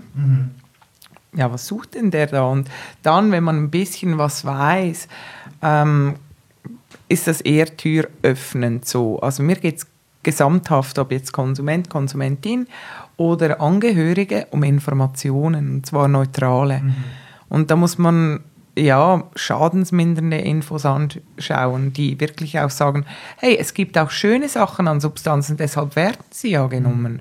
Nicht nur, ui, das ist aber äh, Lungen, Leber, Augen, Penis schädigen, weiß ich nicht, was das alles es für ähm, Schädigungen gibt und, und nicht immer nur diese Warnding. Die Leute nehmen sie ja sowieso und sie sollen aufgeklärt sein. Ja, ich denke, Wie- das würde helfen. Ich glaube, der Satz ist noch so ein bisschen, der mir so ein bisschen nachschwingt, wie du, Martin, gesagt hast. Wenn ich in ein Auto einsteige, ist es ja auch eine Gefahr. Es kann auch gefährlich sein. Und genauso ist es beim Drogen. Also, das ist ja auch, ja, muss man sich mal bewusst machen. Hast du dir mal überlegt, dass eine Person in so einer Maschine sitzt, die über 100 km/h fahren kann, die Menschen umbringen kann, die, äh, die draußen sind, die drinnen sind? Also sind wir uns dessen eigentlich bewusst, welche Gefahr wir uns da eigentlich aussetzen und wie selbstverständlich wir das Machen machen? wir eine Folge drüber, Martin. Wir zusammen. Schwuletten hinterm Steuer. Jetzt haben wir alle ganz lange miteinander gequatscht und um euch nochmal vielen, vielen Dank. Was ich noch sagen wollte, Martin macht immer eine Reihe, die heißt Let's Talk About Sex and Drugs. Die findet in Berlin statt. Wann findet die immer statt? Wir machen das ähm, vier, fünf, sechs Mal, je nachdem, was, welches Budget wir haben, ähm, statt. Ähm, die letzte war jetzt gerade eben, die nächste wird im Mai sein. Ähm, das genaue Datum kann man ähm, sehen, wenn man uns folgt auf Facebook. Let's Talk About Sex and Drugs. Ähm, wir machen im Mai also eine, wir machen eine im Juni im Whole Festival. Da werden wir sein, wenn wir vertreten sein. Da machen wir auch ein Panel. Da reden wir über wahrscheinlich sexuelle Gesundheit und Perverts. Das machen wir auch bei den Porn Pony Days. Wir werden im Juli in größeren ähm, Sommerbums wieder machen in der ba mit den Buttons im About Blank wie letztes Jahr. Sommerbums? Ich nenne es einfach so, weil ich so Großartig, süß finde. Haben wir letztes Jahr gemacht, war es super. Es gibt so Barbecue und so und es wird Drag-Shows geben. Ja. Es war so schön. Und wir machen das im About Blank, solange es noch gibt. Hey, und dann machen wir nochmal zwei Veranstaltungen irgendwie im Herbst und im Winter irgendwie so. Und wir werden auch diese Veranstaltung, wir supporten euch ja auch auf unserer Facebook-Seite, wenn ihr uns da folgt, ähm, at Stadtland Schwul, da Yay. machen wir auch immer, verlinken wir immer, wenn diese Veranstaltungen sind. Und den Martin kennt er schon ein bisschen und wie ihr ihn folgen könnt und alles. Biggie, gibt es irgendwie, wenn Leute sagen, wow, diese Frau ist total toll, die gibt mir total viel, ich will gerne irgendwie in Kontakt treten mit dir. Dich gibt es ja jetzt leider noch nicht in Berlin. Gucken, wenn Klonen dann mal ähm, möglich ist. Aber wie könnte man dich finden? Safeparty.ch, Instagram und ähm, Facebook, dort wirklich wöchentlich Warnungen, Infos, Quartalsberichte, alles, was man eben neutrale Infos haben muss, was in Zürich geht. Ja. Und ich hoffe, dass es in Deutschland auch bald Ja. kommt und die Rauchstatistiken raushaut, was Ja. bei euch auf dem Markt ist. Ja, also ich fände es auch ganz schön. Ich glaube, da müssen wir hin und das ist auch so mein Wunsch. Ich will nochmal, wir sitzen hier ja bei Biggie am, äh, am Esszimmertisch und haben ganz tolle Sachen hier vor uns liegen. Und unter anderem liegen hier vor mir zwei Bücher, die will ich nochmal kurz euch empfehlen. Wir würden auch den Link nochmal irgendwie in unsere, in unsere Podcast-Episode reinmachen unten. Und zwar gibt es einmal von Hans Kusto ein Buch, das nennt sich Drogenmischkonsum. Da sind alle Drogen aufgeführt, also alle Partydrogen. Auch mit äh, Wechselwirkungen und Risiken und keine Ahnung was. Äh, super interessant, das könnt ihr mal nachlesen. Also das heißt, das Wichtigste in Kürze zu den gängigsten Partydrogen. Und es gibt noch ein super interessantes Buch, das heißt Party Food. Das Wichtigste in Kürze zur Ernährung im Partyleben. Finde ich sehr interessant. Es gibt noch äh, mehr, es gibt noch Ja. Know Your Drugs, das ist eine Application, so wie Saver Party eine Application ist. Aerovit gibt Ja. extrem viel Information, auch so ein bisschen ähm, äh, sehr brainy. Es gibt also wirklich auch so ganz viele Studien, Ja. da muss man sich schon gut durchlesen. Einfach nur auf Englisch. Ja, es ist auf, stimmt, vieles ist auf Englisch. Es gibt so Sna äh, Safer Sniffing Blöcke, die in ganz vielen so niederschwelligen Einrichtungen rumliegen. Das sind, wie Biggie schon gesagt hat, so kleine ähm, Post-it-Blöcke, allerdings ohne Klebesch äh, Klebestreifen.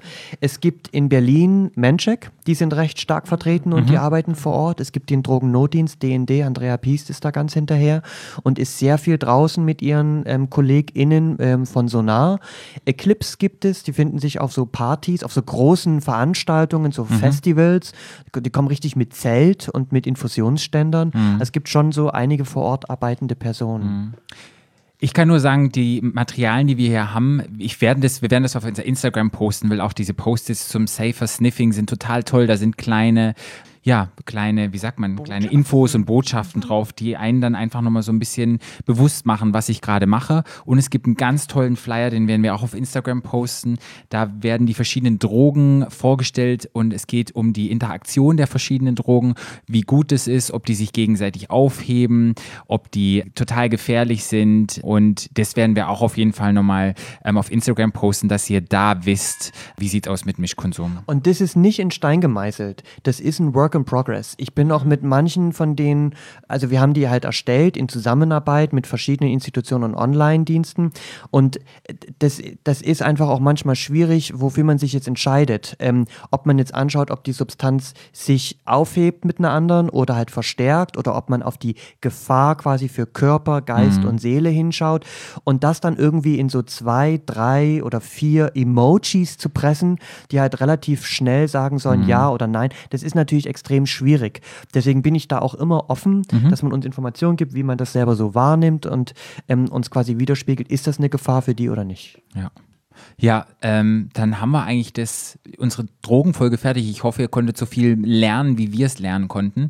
Und ihr könnt uns, na klar, folgen bei Instagram at Stadtlandschwul, mir persönlich at Paarout. Mir unter FKFBLN.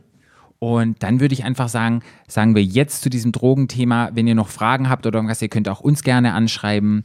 Ihr könnt euren Input dazu geben. Wir sind immer offen für Nachrichten und freuen uns auch immer. Und ja, wir sagen nochmal vielen Dank an euch beide, dass wir mit euch dieses Gespräch führen konnten. Ich Tschüss. Danken. Danke tschüss, tschüss, tschüss. Tschüss. Stadtland.